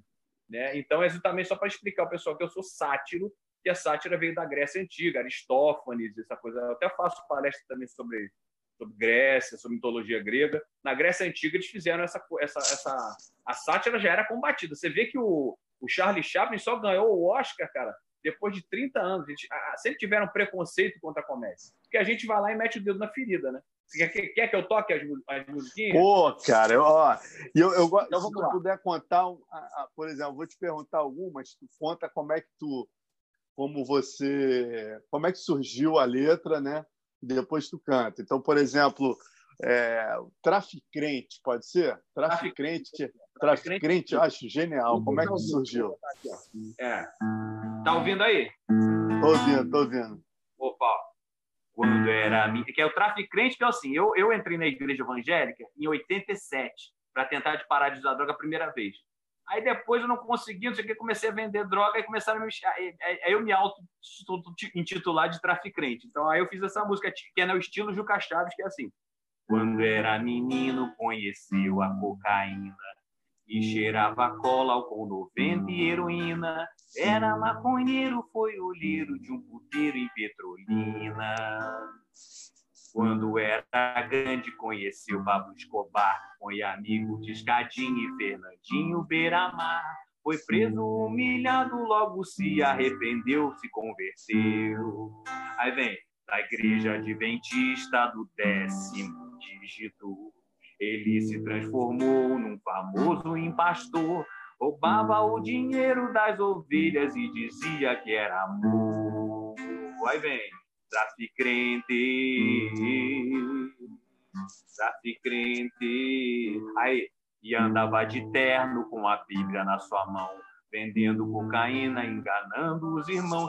Foi eleito deputado e comprou um canal de televisão. E olha que esse canal de televisão, na época, era, era o que me batizou, que era o pastor Fanini. Não era o Macedo, não. Era o canal de televisão era o Fanini. Aí é. Isso é genial, cara. E o diabo ouviu falar da sua história. Ficou enciumado, pois queria toda a glória, e abençoou o traficante com o mal celestial e com a maldição do diabo traficante. É, se arrependeu, ficou honesto e, e contente. E o diabo lhe falou, meu amigo, vai com Deus, porque eu não quero concorrente. Isso é genial, meu irmão. Aí tem, vamos fazer um medley. Aí tem o a pobre felicidade do cara que é rico e reclama muito da vida, que é Vou ser infeliz em Paris, com 10 bilhões eu vou sofrer. Sofrendo na jacuzzi da mansão, no helicóptero, de frustração. O dinheiro não traz felicidade, mas a pobreza não traz porra nenhuma. o dinheiro não traz felicidade, mas a pobreza não traz porra nenhuma. Aí tem o, a bicho USB, as bichinhas. Pô, essa é a, minha, essa é minha preferida, cara. Essa eu sou viciado nessa é, música. A USB é aquela bichinha. a bichinha só no olho. Aí, Zen, o cara veio me falar outro dia, cara, você é, isso é homofobia. Eu falei, não é não, eu sou viado. Você é viado, eu também sou. Não, não é homofobia, eu sou lésbica. Aí o cara, isso não é não, você é hétero. Eu falei, quem disse? Você já me viu dando? Pô, aí o cara ficou puto, né? É, hoje em dia, porque meus amigos gays, casca grossa, adoram, pedem para tocar, vão, né? Mas vou tocar bichinho USB, que é assim, ó. A bichinha é. Sou uma bicha cibernética eclética, doméstica. Tenho HD de outra byte. Penetro no site. Minha sinapse é de 100 mega. Lindei minhas pregas. Mac iPhone. Piriguete digital com laser anal. Deixa eu fazer de novo. o laser do rabo. Ai, ai, ai, eu tô morta. Pus um USB no cu e fiz download de piroca. Você, vamos lá, todos os lutadores. Ai, todos os lutadores, voz grossa. Ai, ai, ai, eu tô morta. Pus um USB no cu de. Vem cá, tem algum lutador gay? Olha só, vou perguntar agora. Ô, Marcelo, entrega aí. Qual é o lutador que, que agasalha o croquete? Rapaz, se, a, se agasalha, esconde, meu irmão, porque não esconde vale bem, pra né? gente, não. Não, e às vezes, outro dia eu, eu fiz, eu fiz uma, uma, uma, uma pegadinha inversa, que o cara, ah, não, não sei o quê, ficam falando de gay no futebol, do, do negócio do, do Richardson, né? Falei, cara, preste atenção, Alexandre o Grande, o maior conquistador, matou pra caralho, tinha, tinha Hefestion, o, o marido dele, o Aquiles, que é um mito, né? Como diz o Sêneca, os mitos nunca aconteceram, mas sempre existiram. Tinha o Patroclo. Então, falou assim, cheio de. Tem um cara, um sargento no, nos Estados Unidos, da, da, dos Mariners, que falou, eu ganhei medalha por ter matado um homem e fui expulso do exército por ter amado o outro. Então, assim, não tem esse negócio de... Tem essa, né, meu irmão? Mas... É, tem mesmo. todos os lados, pô, lógico. Agora, ó, outra, Outra tua que eu me amarro pra caramba, cara. Eu tava ah. cantando hoje, tava cantando hoje sozinho essa música. É o Bipolar. Ah, que o Bipolar tem que afinar, peraí. É.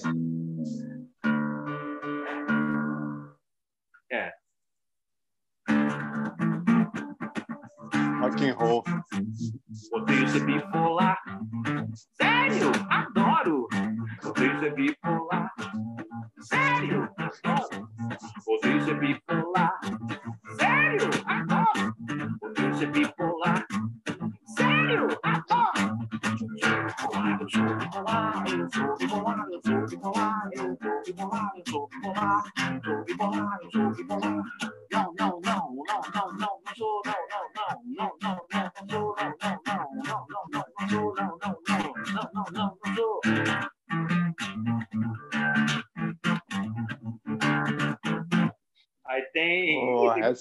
Tem, porra. Ó, eu tenho que voltar a afinação, peraí.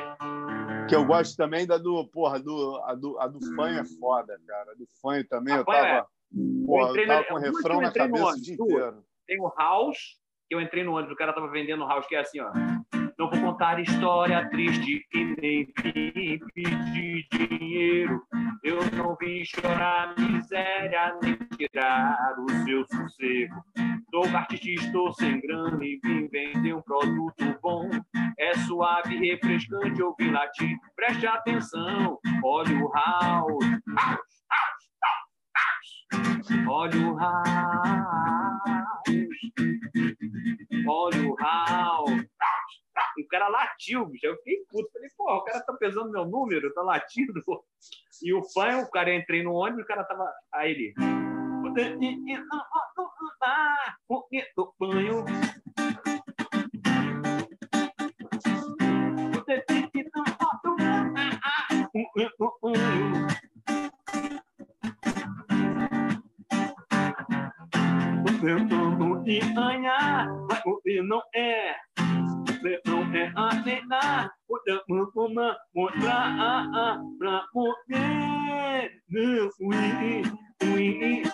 ui, ui, oh, oh, no portal no vale tudo, portal no vale tudo, ui, ui, ui, ui, oh, oh, é a cidade, portal do Vale Tudo FM ao vivo com Marcelo Alonso para você aqui diretamente aqui da live no portal do Vale Tudo YouTube, aqui no nosso Zoom.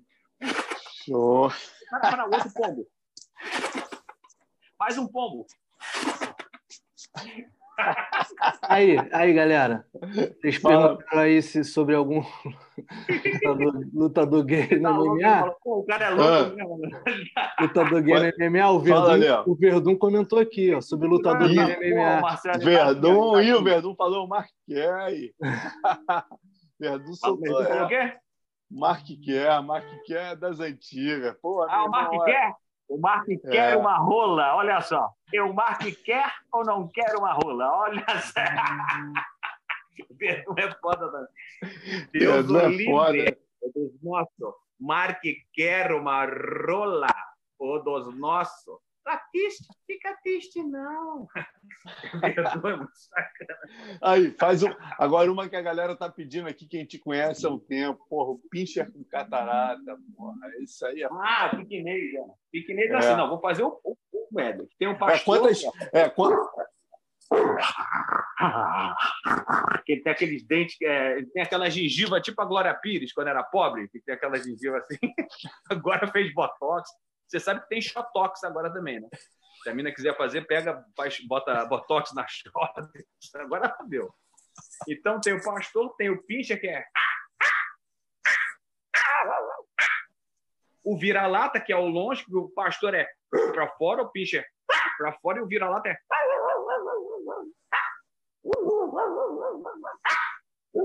E o vira-lata de pobre, ele dá dois latidos no final, que é na lata de pobre é foda. Só eu, porque eu comecei no Jô, né? Aí o Jô falava assim: qual é o cachorro que você tem esse ano? Aí eu comecei a fazer cachorro. Eu falei, pô, tá dando Porra, Meu irmão, o Jô mandava umas do nada, assim, os cachorros, tu tirava, pô, tu tirou. Mas agora, Não. o que eu acho, eu acho gozado da história que tu entrou no elevador, foi o Pischer com catarata. Essa história é Piquinês com catarata. Piquinês. Hoje em dia, se você prestar atenção, eu presto atenção por causa dessa porra que eu invito desde criança.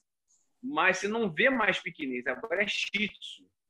E o Shih Tzu me fudeu porque o Shih Tzu não late, bicho. O Shih Tzu é... é pum, aí a lata assim pra ele. Não late, eu falei, pô, inventaram um cachorro para me fuder, não dá para imitar a porra do cachorro. Mas o piquenês era assim, eu entrei no elevador, tinha uma senhora, aí eu falei, pô, minha senhora, a senhora vai passear ou vai enterrar? Essa porra tá morrendo. Ela, não, senhor, esse é meu pequenês, é o Igor. Eu falei, Igor, mas isso aí tá, pô, Biafra, parece o Biafra, tá morrendo, minha senhora. Aí a velha, não, que é isso? Bicho, aí na hora eu falei assim: vou dar uma latida para fazer um laboratório aqui, né, de ator, para ver como é que é esse cachorro. Pô, essa eu tenho que, tenho que aprender a ver esse piquinês aqui, porque tá morrendo essa porra. A senhora vai sair quando voltar, não tem mais ninguém, já enterrou, né? A senhora deve morrer junto, vai enterrar os dois. Aí eu fiz assim, né? Deu um latidinho, o cachorro.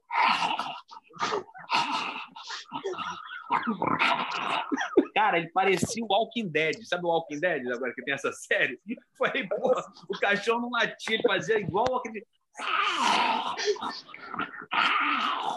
Eu falei, caralho, bicho, igualzinho, cara. Eu falei, fudeu. Eu já eu, eu, eu sou precursor do Walking Dead. Era o Walking Dog. Velho. Então, ontem que eu vi tu que eu, eu morri de rir, que você falou que tem gente que te confunde. Dois personagens que nem o Tesouro te confunde, né? Um era o Roberto Carlos, outro é o, é o Dr. Ray. Nossa, Dr. Dr. Ray, aí o Dr. Ray, ah, não, Dr. Ray é agasalha, né? Dr. Ray, aquilo queima uma rosquinha forte, aquilo é padaria pura, hein? Aquilo é mormaço, hein? Parece que não queima, mas queima. Caraca. Mas o assim, é, geralmente na, quando o nego me para na rua, né, muito poucos é para pedir falar alguma negócio de música, alguma coisa. Geralmente é para pedir para latir. É foda, cara. Porra, late aí. Eu falei, pô, meu irmão, tenho 700 músicas. Eu sempre fico zoando, né? eu tenho 700 músicas e nenhum sucesso. Eu sou um fenômeno. Pô, o cara conseguiu fazer música e não tem sucesso nenhum. Mas esse é o que eu fico brincando, Marcelo, mas justamente para isso, né? Porque se você não tiver essa, essa, essa capacidade de rir de você mesmo, da sua própria carreira e da sua trajetória, e falar assim: essa é minha trajetória, acabou. Ah, mas Fulano tem um milhão de seguidores. Vou falar para. Olha só, canalha! Lembra o, o Alborguete? Vem cá, canalha! Presta atenção. Hitler, 1900, Hitler, em 1940, tinha 6 milhões de seguidores. Jesus tinha 12, 11 foram embora e um caguetou. E o mundo é antes e depois de Cristo, não é antes e depois de Hitler. Então, eu gosto que me sigam, mas eu falo assim: ah, segue o Felipe Neto, meu irmão, vai se fuder, vai para lá. Vem me seguir. Eu quero qualidade. Se você é meu fã, pode me seguir todo agora. Eu não, eu, hoje em dia, todo mundo desesperado. Ah, porque eu sei que estão quantificando né, o marketing. Ah, o Marcelo tem um milhão de seguidores, então vou te dar um brinde, você ganha dinheiro e tudo. Mas eu não estou tão interessado nisso, não. Eu quero que me siga é o Bill Gates, é você, o Marcelo, as pessoas que gostam mesmo do meu trabalho. E se eu puder escolher, eu vou escolher nego, pô, pica, nego foda. Porque, cara, você tem um milhão de idiota, como dizia o Nelson Rodrigues. Um milhão de idiotas, aí sobe num, num como é que é, um, no, numa caixa de querosene, e aí vem mais um milhão de idiotas. Não, não tô. Com todo respeito às pessoas que me seguem, eu sei que muitos são meus fãs e tudo, e gostam do meu trabalho, pode me seguir, adoro, falo com todo mundo, respeito. Fala, agora, não tô atrás de seguidor, não fico, ah, que não adianta, bicho. Deus é que vai mudar a tua vida, entendeu? Você fazer seu trabalho, né? Aí você vai ganhar seguidor que você merece. Às vezes o cara tem seguidor pra cara e tá fudido. Eu vi o próprio Rafinha Bastos, coitado, quando tava com um programa de televisão, tinha 10 milhões de seguidores no Twitter, 9 milhões é para ver ele se fuder. Pô, eu... É, com certeza. Não, e outra, né, Rei? Quantos, quantos vão no Danilo, aumenta a audiência, pô, Ratinho, Danilo, Praça Nossa, esses caras, porra, tu é. vai, meu irmão, tu muda a audiência dos caras. Tem cap... Você tem uma, não, uma capacidade cara, na TV. O Ratinho falava, o Ratinho acho que já foi umas 10 vezes. Ele fala, ó, oh, Biag, tu dá, tu dá ibope aqui. Eu penso que ele tava me zoando, mas tá cagando. O cara tá me zoando, não tô nem aí, pode me zoar. Mas é verdade. A diretora falou, rei, hey, sempre quando você aparece, bicho, a gente vai lá em cima. O ibope Falei, você não, não. Pô, porque olha só, cara, lá em São Paulo, os caras são loucos. Você muda a audiência desses caras todos. Você já pensou em mudar para lá? Não, né, Hoje em dia cara, tua mãe tá aí. Porque lá me... tem um mercado lá, cara. Pô, se você é. em São Paulo, é, você vai estar. Tá, nego vai brigar por você lá, né? Infelizmente aqui é, no mais Rio. Mais ou é... menos, Marcelo, ah. sabe por quê? Eu vou te falar assim. Primeiro que eu sou já de outra geração, eu já sou aquele cara que recebeu esses caras novos. Segundo, que o meio do stand-up, e é uma realidade, que eu falo a verdade, tô nem aí, uhum. é muita ego, é muita competição. Os caras ficam, é, sabe? É, ah, todo mundo se acha gênio. Tudo... E o meu trabalho não é stand Então, é um, um, ambiente, assim, principalmente. E eu tenho vários colegas, assim, eu fico vendo entre eles, não é nem comigo, não, porque como eu não, eu, eu não, eu não vou eu não competir uhum. com eles, eles me convidam, todos eles me convidam. Mas eu fico vendo entre eles mesmo uma competição, uma coisa. Falei, cara, do meu, eu que no meu tempo era assim, Marcelo, eu ia no Chico Anísio, eu fechava o show do Chico Anísio, aí o Chico fala, vem cá que eu vou te contar uma para tu contar no teu show. Tinha uma amizade maior, entendeu? o Tom Cavalcante falava uma piada, o outro falava, aí fala, conta lá no teu. Ah, esse negócio de piada, que é do meu tempo, que hoje em dia é stand-up, hoje não. Se você vai fazer uma piada que o outro já fez, cara, o outro entra no teu site, xinga, fala, ó, tem que tirar essa piada. Caraca. É que doideira, meu irmão, que é, doideira. Hoje em dia tem a piada autoral. Eu até entendo como eu sou músico e tenho música autoral, então é legal. Agora, o que você falou, cara, eu já tive para me mudar para São Paulo várias vezes. Todas as vezes, ou eu tive uma, um filho, ou deu alguma merda aqui no Rio e eu tive que ficar aqui. O Verdun sempre fala isso. O Verdun sempre... Pô, dos nossos, tem que ir para São Paulo, cara. Tem que... Pô, e o Verdun tinha né, uma casa de comédia, né? Graças a Deus que, coitado, saiu dessa porta. e, e foi bacana. Agora, não sei se você sabe, tem uma casa de comédia do é, Curtiço Comedy Club. Foi a primeira casa de comédia do Rio de Janeiro que era um puteiro, mano. Olha o Rio de Janeiro. O Rio de Janeiro é, é foda. A gente tem a primeira casa de comédia, era um puteiro. E é um garoto bacana, um gordão, que é o, o bufão digital, fez a casa sozinho, botou os negócios, lá todo mundo falando mal. Eu falei, meu irmão, parabéns. Nego não faz porra nenhuma, você abriu tua casa. Tudo bem que era um puteiro, e no puteiro você ia ganhar muito mais dinheiro do que com comédia. parabéns, parabéns. É verdade, é verdade. Ó, a Gabriela. Gabriela é tua esposa? Gabriela... Minha mulher, minha mulher. É, ela tá falando aqui, ó. As gordinhas também te param para agradecer, agradecer a libertação. Isso! É porque quando eu falei da, da gordelícia, você lembra, né? Pô, lógico, pô. Aí as mulheres me param na rua e às vezes eu com a minha mulher. Aí a gordinha, cara, muito obrigado você ter apresentado uma gorda. Ninguém apresenta mulher gorda na TV. Eu falei, meu irmão, eu gosto de mulher com carne. Eu sou raiz, sou homem, porra. sou macho alfa, old school. Eu sou Neandertal, porra. Quero, eu quero uma mulher que enche uma cama. Que bacana, pô. Cara, as mulheres chorando porque eu falei, né? Porque geralmente o cara, não, se a mulher vê, o cara não apresenta, né?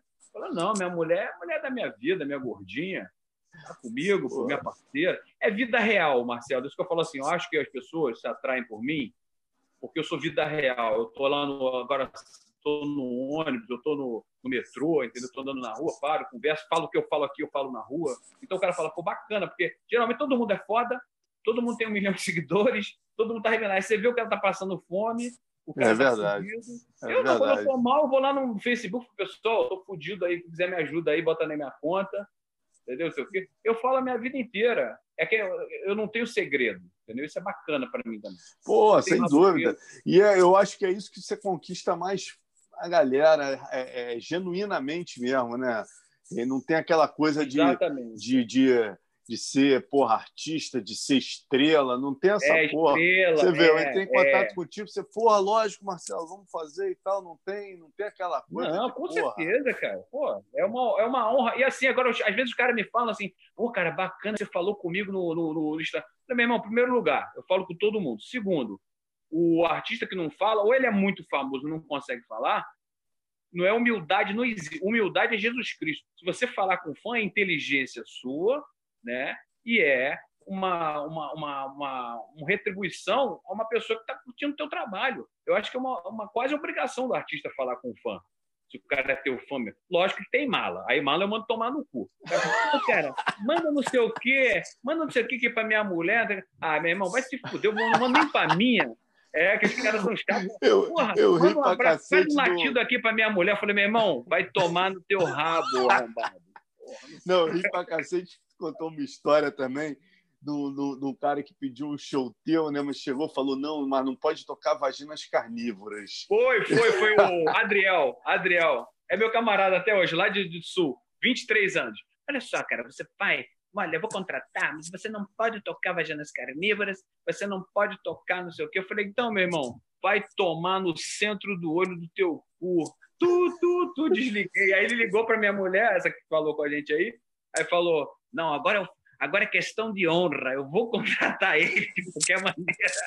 Eu falei, porra, babaca, você acha que eu sou idiota? Vou chegar lá no sul, todo mundo carola, todo mundo vou, vou falar besteira lá? Não, não vou falar nada. Fiz, fiz que era uma palestra, né? Falei, você vem você com 23 anos nunca saiu da porra da tua cidade, querer dirigir o meu show, eu uma puta velha aposentada, você querendo, ah, quer dirigir, vai dirigir uma rola, sai fora, babaca. isso, isso é uma parada que, que, você tem também que é, que eu já observei, né, Rei? É o bom senso ali de, de, de perceber onde você. Isso é muito difícil, né, cara? Porque o teu humor é mais escrachado. Mas eu já percebi que você porra, é. sabe ali sentir ali no termômetro até onde está para chegar. Não, tanto que eu falei contigo, você falou, pode falar palavrão, não sei o quê. Porque você está na casa não. dos outros, né? Você está na casa dos outros. O cara fala, às vezes, o, o, Marcelo, o Nelson Rodrigues, que eu já citei aqui que sou fã, ele, ele é o anjo pornográfico. Se você vê a obra dele, não tem palavrão, cara eles, eles colocam palavrão na, no teatro para atrair o pessoal, porque na, na obra. Por quê? Porque a, a, intenção sexual era tão forte. Pô, era uma freira que era prostituta, era uma prostituta que rezava. Então ele fazia uns contrastes tão grandes que não precisava palavrão. Às vezes o palavrão, é, é, você omitir, é muito mais forte do que você colocar. Isso é, técnica, de, é técnica literária. Então, às vezes, não é, ah, tem que falar. Ainda mais porque o palavrão é uma coisa da época anterior à minha que era Costinha, a Dercy Gonçalves. O palavrão era graça. Ai, puta que pariu! Ai, todo mundo é. ria. Isso hoje em dia, né, cara? Hoje em dia quer dizer é uma outra realidade, né? Não tem porra. Outra realidade. O humor é outra coisa. Hoje em dia você vê, eu tenho que botar explicação na música. Eu fiz uma música Black, Black Power na Crucus Cran. Você sabe aqui no Rio todo mundo muda, né? O, o não é essa eu vi, essa eu vi. É Crucus Cran, troca o L pelo R. Aí eu tive que explicar que o cara é um mitômano, que é negro, que ele falou que era da Klan, que nem sabia que o Klan era uma coisa racista. Então, ninguém entendeu, cara. Hoje em dia você tem que fazer piada e mostrar, ó, cuidado que é ironia, hein? Sarcasmo. Tem que explicar. Aí fodeu, cara. Um cara como eu, que bota muita coisa subentendido né, na letra, ou subentendido na, na sátira, é que nem eu fiz assim, YouTube, o Skylab, que é outro maluco, conhece, né? Porra, até tinha alguém aqui te perguntando se você tem alguma história com Skylab aqui. Skylab. Youtuber nem é... Eu fiz uma música, Youtuber nem é gente. É essa que a Gabriela pediu para eu te pedir. É. Ah, do, do Youtuber? É, essa aqui é, é a sua.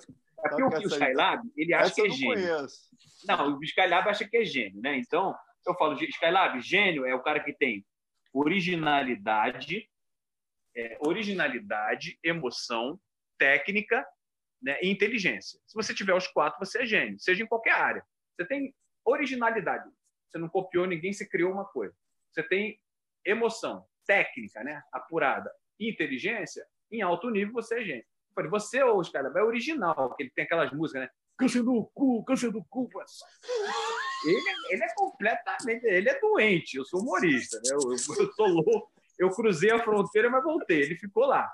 Mas eu fiz umas que no estilo dele, que é youtuber. Ih, rapaz, saiu o som, saiu o som, saiu o som. Som.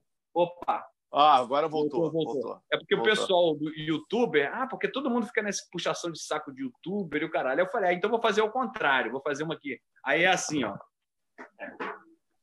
Aí eu fiz tipo a cara do Skylab, porque o Skylab é assim, ó. Pra quem não conhece, ele, ele tem um olho meio Forrest Whitaker.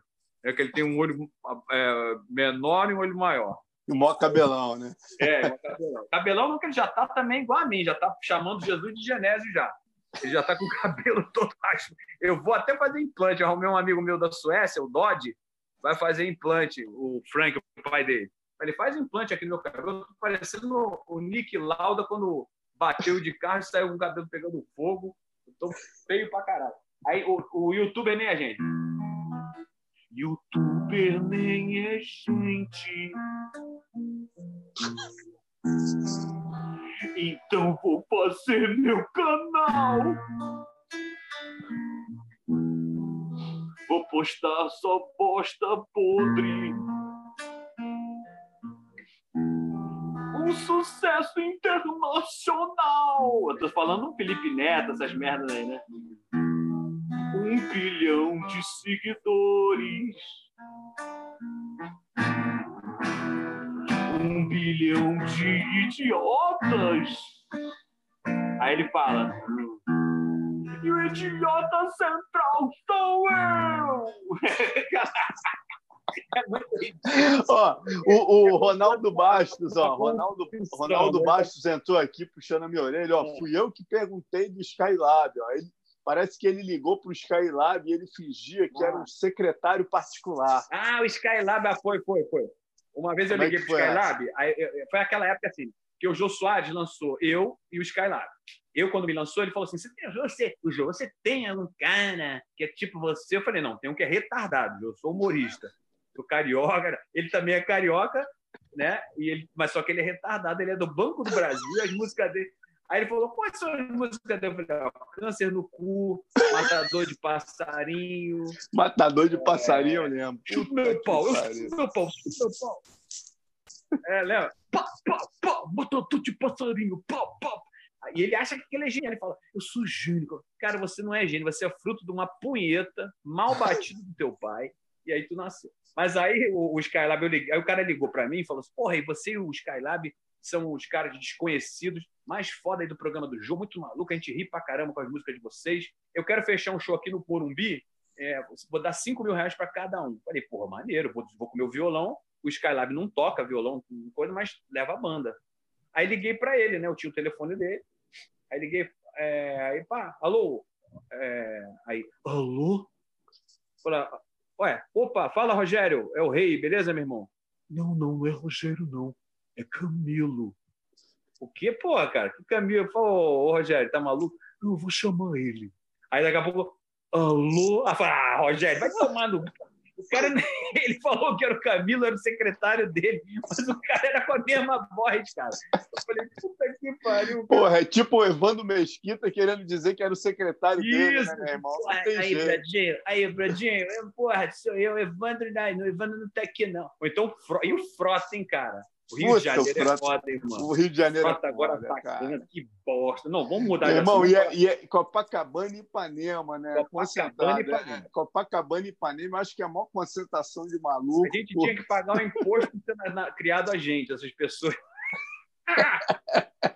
Daniel Sabá também é daqui, Daniel Sabá. Caralho, Daniel Sabá, Helson Grace, Helson, Helson Grace, Helson Grace Ipanema ali. O Helson estava contando ontem, eu estava vendo no YouTube, ele estava contando que o, uma vez ele xingou lá a irmã, né? A, a tia, sei lá, uma prima deles lá, que o, o, o Rods meteu-lhe a porrada, ele ficou cinco anos sem falar com o Rods. E o Rods era foda, mano. O Rods pegava mesmo. Eu tenho maior gratidão, cara, pelo Rods nesse, nesse ponto, assim, porque realmente ele fez o papel do meu pai, né? Foi lá, me, me botou, e daquele tempo em diante nunca mais. Eu, sabe, fiquei com medo, nunca mais enfrentei as coisas, foi muito importante. Porra, cara, muito legal. Só agora para terminar, porra, ah. faz uma aquela do orgasmo que eu, porra, eu acho ah, aquela... Não, então porque assim, eu tenho três filhas, né? Eu devia estar tá dando cu, mas não, eu sou hétero, tenho uma filha de 28, como de um casamento, que eu peguei a guarda dela com seis anos, a minha de 17, que mora em Minas, Ana Beatriz, e tem a, a Vitória, que é com a, com a Gordelice, com a Gabriela. Então, eu já comi muita gente, né? Comia na escada. Eu falo assim, não, e o Neymar? Pera, pera, pera. Tá? Tudo bem que é de vale tudo. Né? Porra, o Ronaldinho Gaúcho, bicho, parece um demônio. Comeu mulher pra caralho. O, o Adriano Imperador, Comando Vermelho, comeu mulher pra caralho. O Ronaldinho, porra aí, Marcelo, obrigado. Porra, comeu travesti, comeu mulher. O Neymar vai, pagou, cara, pra pegar. Ah, puta que vai tomar. O cara, se eu sou o Neymar, a mulher, o cara, a mulher tinha que pagar para dar para mim. Peraí, o cara pagou, cara. Você tá louco. Mas enfim, essa geração Nutella aí, não, né, os caras choram. Eu que eu falo, Marcelo, que tu não é de futebol, tu é rir pra caralho quando eu, eu fiz a Mancha Verde Espartana. Depois eu vou te contar outra história. Mas a é, você pediu para fazer o orgasmo, né? Então, por exemplo, tem a mulher dolorida. A dolorida é. Aí pega um cara grandão, um Kid Bengala, um daquele Bob Sepp. Bob Sepp deve ter uma piroca parecendo uma vela de sete dias, né? O que o, o, que o Minotauro hoje em dia nem sabe quem é, né, Bob Sepp? Então, a, é, tem a mulher dolorida que é. Tem a mulher serpente que é.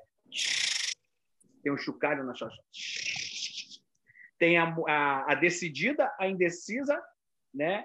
E a, e, a, e a decidida, a indecisa e a nojenta. A decidida engole, né? A nojenta corte e a indecisa fala: Eu tô farto.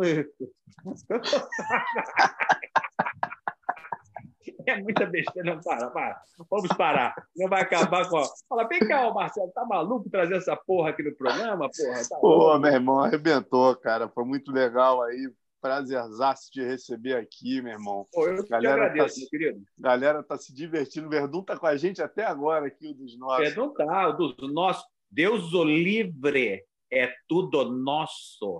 É uma Quando figura. Tu, tu falou do Bob Sepp aqui, ele ficou louco, ó. ó. Quem, quem? Aqui, ó, a Gabriela tá falando aqui, hoje em dia, se quiser dar pro rei, tem que pagar para mim. Ninguém quer dar. Aí, Marcelo, eu operei a próstata. Isso é bom. Utilidade pública. E estou com uma doença chamada doença de Peyronie. Peyronie, a, a piroca ficou assim, bicho, torta. Ou seja, vou ter que operar de novo, vou ter que operar de novo, porque eu operei a próstata agora. A Gabriela está chupando assim, ó. Está chupando torta, porque não dá para transar. Falando sério, é, uma, é um lance assim, que é utilidade pública. E eu botei no YouTube, botei no Facebook, me, me bloquearam. Falei, cara, isso é utilidade pública. Estou explicando ao pessoal que nunca teve. Outra coisa que eu queria falar também para vocês depois é sobre é, reposição hormonal bioidêntica. É sensacional. Para lutador não dá porque tem a, essa usada. Essa usada é a bosta do caralho, né? Pega uma opção de Porra. gente, gente aí que tem né? É, Mas fala aí, essa, essa aí, essa bioidêntica aí é boa. Qual, qual, qual, é a boa? Como é que é? A reposição hormonal bioidêntica, eu tive adrenopausa. São sete pausas no organismo que você tem. Então, adrenopausa, com 43 para 45, eu comecei a ficar sem disposição, não sei o quê. Eu falei, pô, tô ficando velho, não sabia né, o que, que era. Aí eu fui fazer um exame de sangue normal, fiz cinco exames de sangue normal, não deu. Eu procurei uma, uma médica ortomolecular chamada doutora Regina Mestre, que é a minha médica. Bicho, eu comecei a tomar, né? Porque ela, ela fez exame e viu que eu estava com deficiência de DHEA, que é um pré-hormônio para testosterona, e comecei a tomar o DHEA, né? Recomendado por ela, lógico. Não é. Porque no meu tempo, a reposição hormonal era animal, essa coisa do, do anabolizante, aí tá fudido. Mas essa reposição hormonal bioidêntica, bicho, mudou minha vida. Eu, eu rejuvenesci 10 anos. Então, até hoje eu faço reposição hormonal bioidêntica com a doutora Regina Mestre, aqui do Rio. Mas tem o Laí Ribeiro, você conhece, ele faz. Com certeza. Laí Ribeiro está em tudo quanto é Laí Ribeiro todo mundo conhece. Procurem, assim, quem tiver sentindo mal, já tiver já com a minha idade, 50 anos, já no, tá, em vez de estar tá com, com a bomba, tá meia bomba, procura e faz reposição hormonal, cara. É sensacional. E outra coisa que eu queria falar que eu não posso esquecer é do Ronaldo da Exmir. Ronaldo, que ele é. A minha filha faz jiu-jitsu com ele, né? E Pô, que legal, cara. É, no Exmir, Ronaldo, que tá. E agora tá com o Carson Grace, né? O Ronaldo da Exmir. Então, para mandar um abração para ele, agradecer que ele me dá a bolsa. Eu também levo lá as camisas do Danilo, mostro a camisa do, da, da Exmir, a camisa do Carson Grace. Isso é bacana também, viu, Marcelo? Se as pessoas também se ajudarem, porque às, às vezes certeza. um outro fica todo mundo egoísta. E comigo sempre foi assim: eu falo, ah, amigo, vou falar teu nome lá no, no Danilo, pô, me ajuda aí, me dá um não sei o quê, um patrocínio, aí o cara me dá um patrocínio. Vou... E sempre levei minha vida assim, pedindo ajuda, dando ajuda, agradecendo, entendeu? E agora, até falar nisso, tem algum show aí para galera cara, ficar de olho? Ainda não, eu tô, eu tô aqui, aqui mesmo nesse quarto, aqui que eu tô aqui a casa da minha mãe, e a gente, eu vou começar a gravar meu CD do Nerd Zeppelin, que é essa banda aqui, né? Nerd Zeppelin, que é a minha banda com o Marcos Klein, que é o guitarrista do Ultraje, e o Julinho Brau, que é o guitarrista da Melinha, que são os dois caras que fazem um aqui no Rio, que é o Julinho daqui, e o Klein em São Paulo. Já estou começando para gravar o CD de 2020 no Nerd Zeppelin, e o meu CD novo, que eu não sei nem qual é. Só que eu vou, vou começar a compor agora. Porque eu estou sem compor, porque eu operei a próstata, fiquei um tempo parado, aí, aí dia 12 tem um showzinho, e aí ano novo tá, tem novidade aí. E eu quero que Porra. você vá no show, hein, cara. Porra, já foi a coisa bem certeza, pior. Já foi a coisa bem pior. Com certeza. Tô, tô, tô louco para ir no teu show aí, quando tiver. Agora o Paulinho, o Paulinho Serra abriu uma casa aqui no Uptown, né, cara? Ah, é? Não, não, e aí que tá, eu nem tô sabendo, eu já faço show. O Paulinho Serra é outro cara também que está fazendo um trabalho muito bacana aqui no Rio, que é de fomentar o humor, né, cara? De, de, de porque o humor aqui tá caidaço, né? Ele está fazendo Bora Rir, é um projeto Bora Rir aqui no Rio, muito bacana, está convidando vários humoristas. E essa casa eu não sabia, não, porque eu conheço o Curtiço, aquilo que eu te falei, que era o puteiro e virou uma casa de show, casa de comédia. E agora a do Paulinho eu não conheço, não, mas ele deve me chamar para fazer também. Porra, essa aí eu tô. Aqui, show, eu te aviso. Aqui do lado de casa eu vou com certeza. Teve um outro no recreio que você foi, eu quero que tem alguns números que a gente não pode fazer aqui porque são em pés, né? Como, por exemplo, o Zumbicha, que eu ri pra cacete ah, lá no... é, não é. Isso não aí dá, é, é. Mas, aí, mas, mas quando for no. Quando tiver no palco, eu não vou perder ah, essa não, lá não, no show, meu show maluquice, nego grita, faz não sei o quê, faz não sei o quê. É, eu falo assim, pode falar, não tem problema não. Porque o cara que é de stand-up, se você ficar falando, os caras se perdem, entendeu? No meu não, eu improviso na hora, eu vou lá, não tô nem aí. Pode gritar, falar. Escala a boca, viado. Porra, deixa eu fazer a porra do show, velho. Obrigado, irmão. Obrigado mesmo. Prazerzaço. Valeu, meu querido. Tamo junto. Aí. Valeu, cara. Tamo junto. Obrigado a todos aí que assistiram, tiveram essa paciência de me ver. E aí, entra no blog do Marcelo aí para ver o, o, que ele escreveu aí sobre o McGregor aí que tá arrebentando. Obrigado, irmão. Um abraço Valeu, grande para você aí, cara. Valeu, Verdun. Um abraço, galera. Tchau, tchau. Valeu, Verdun.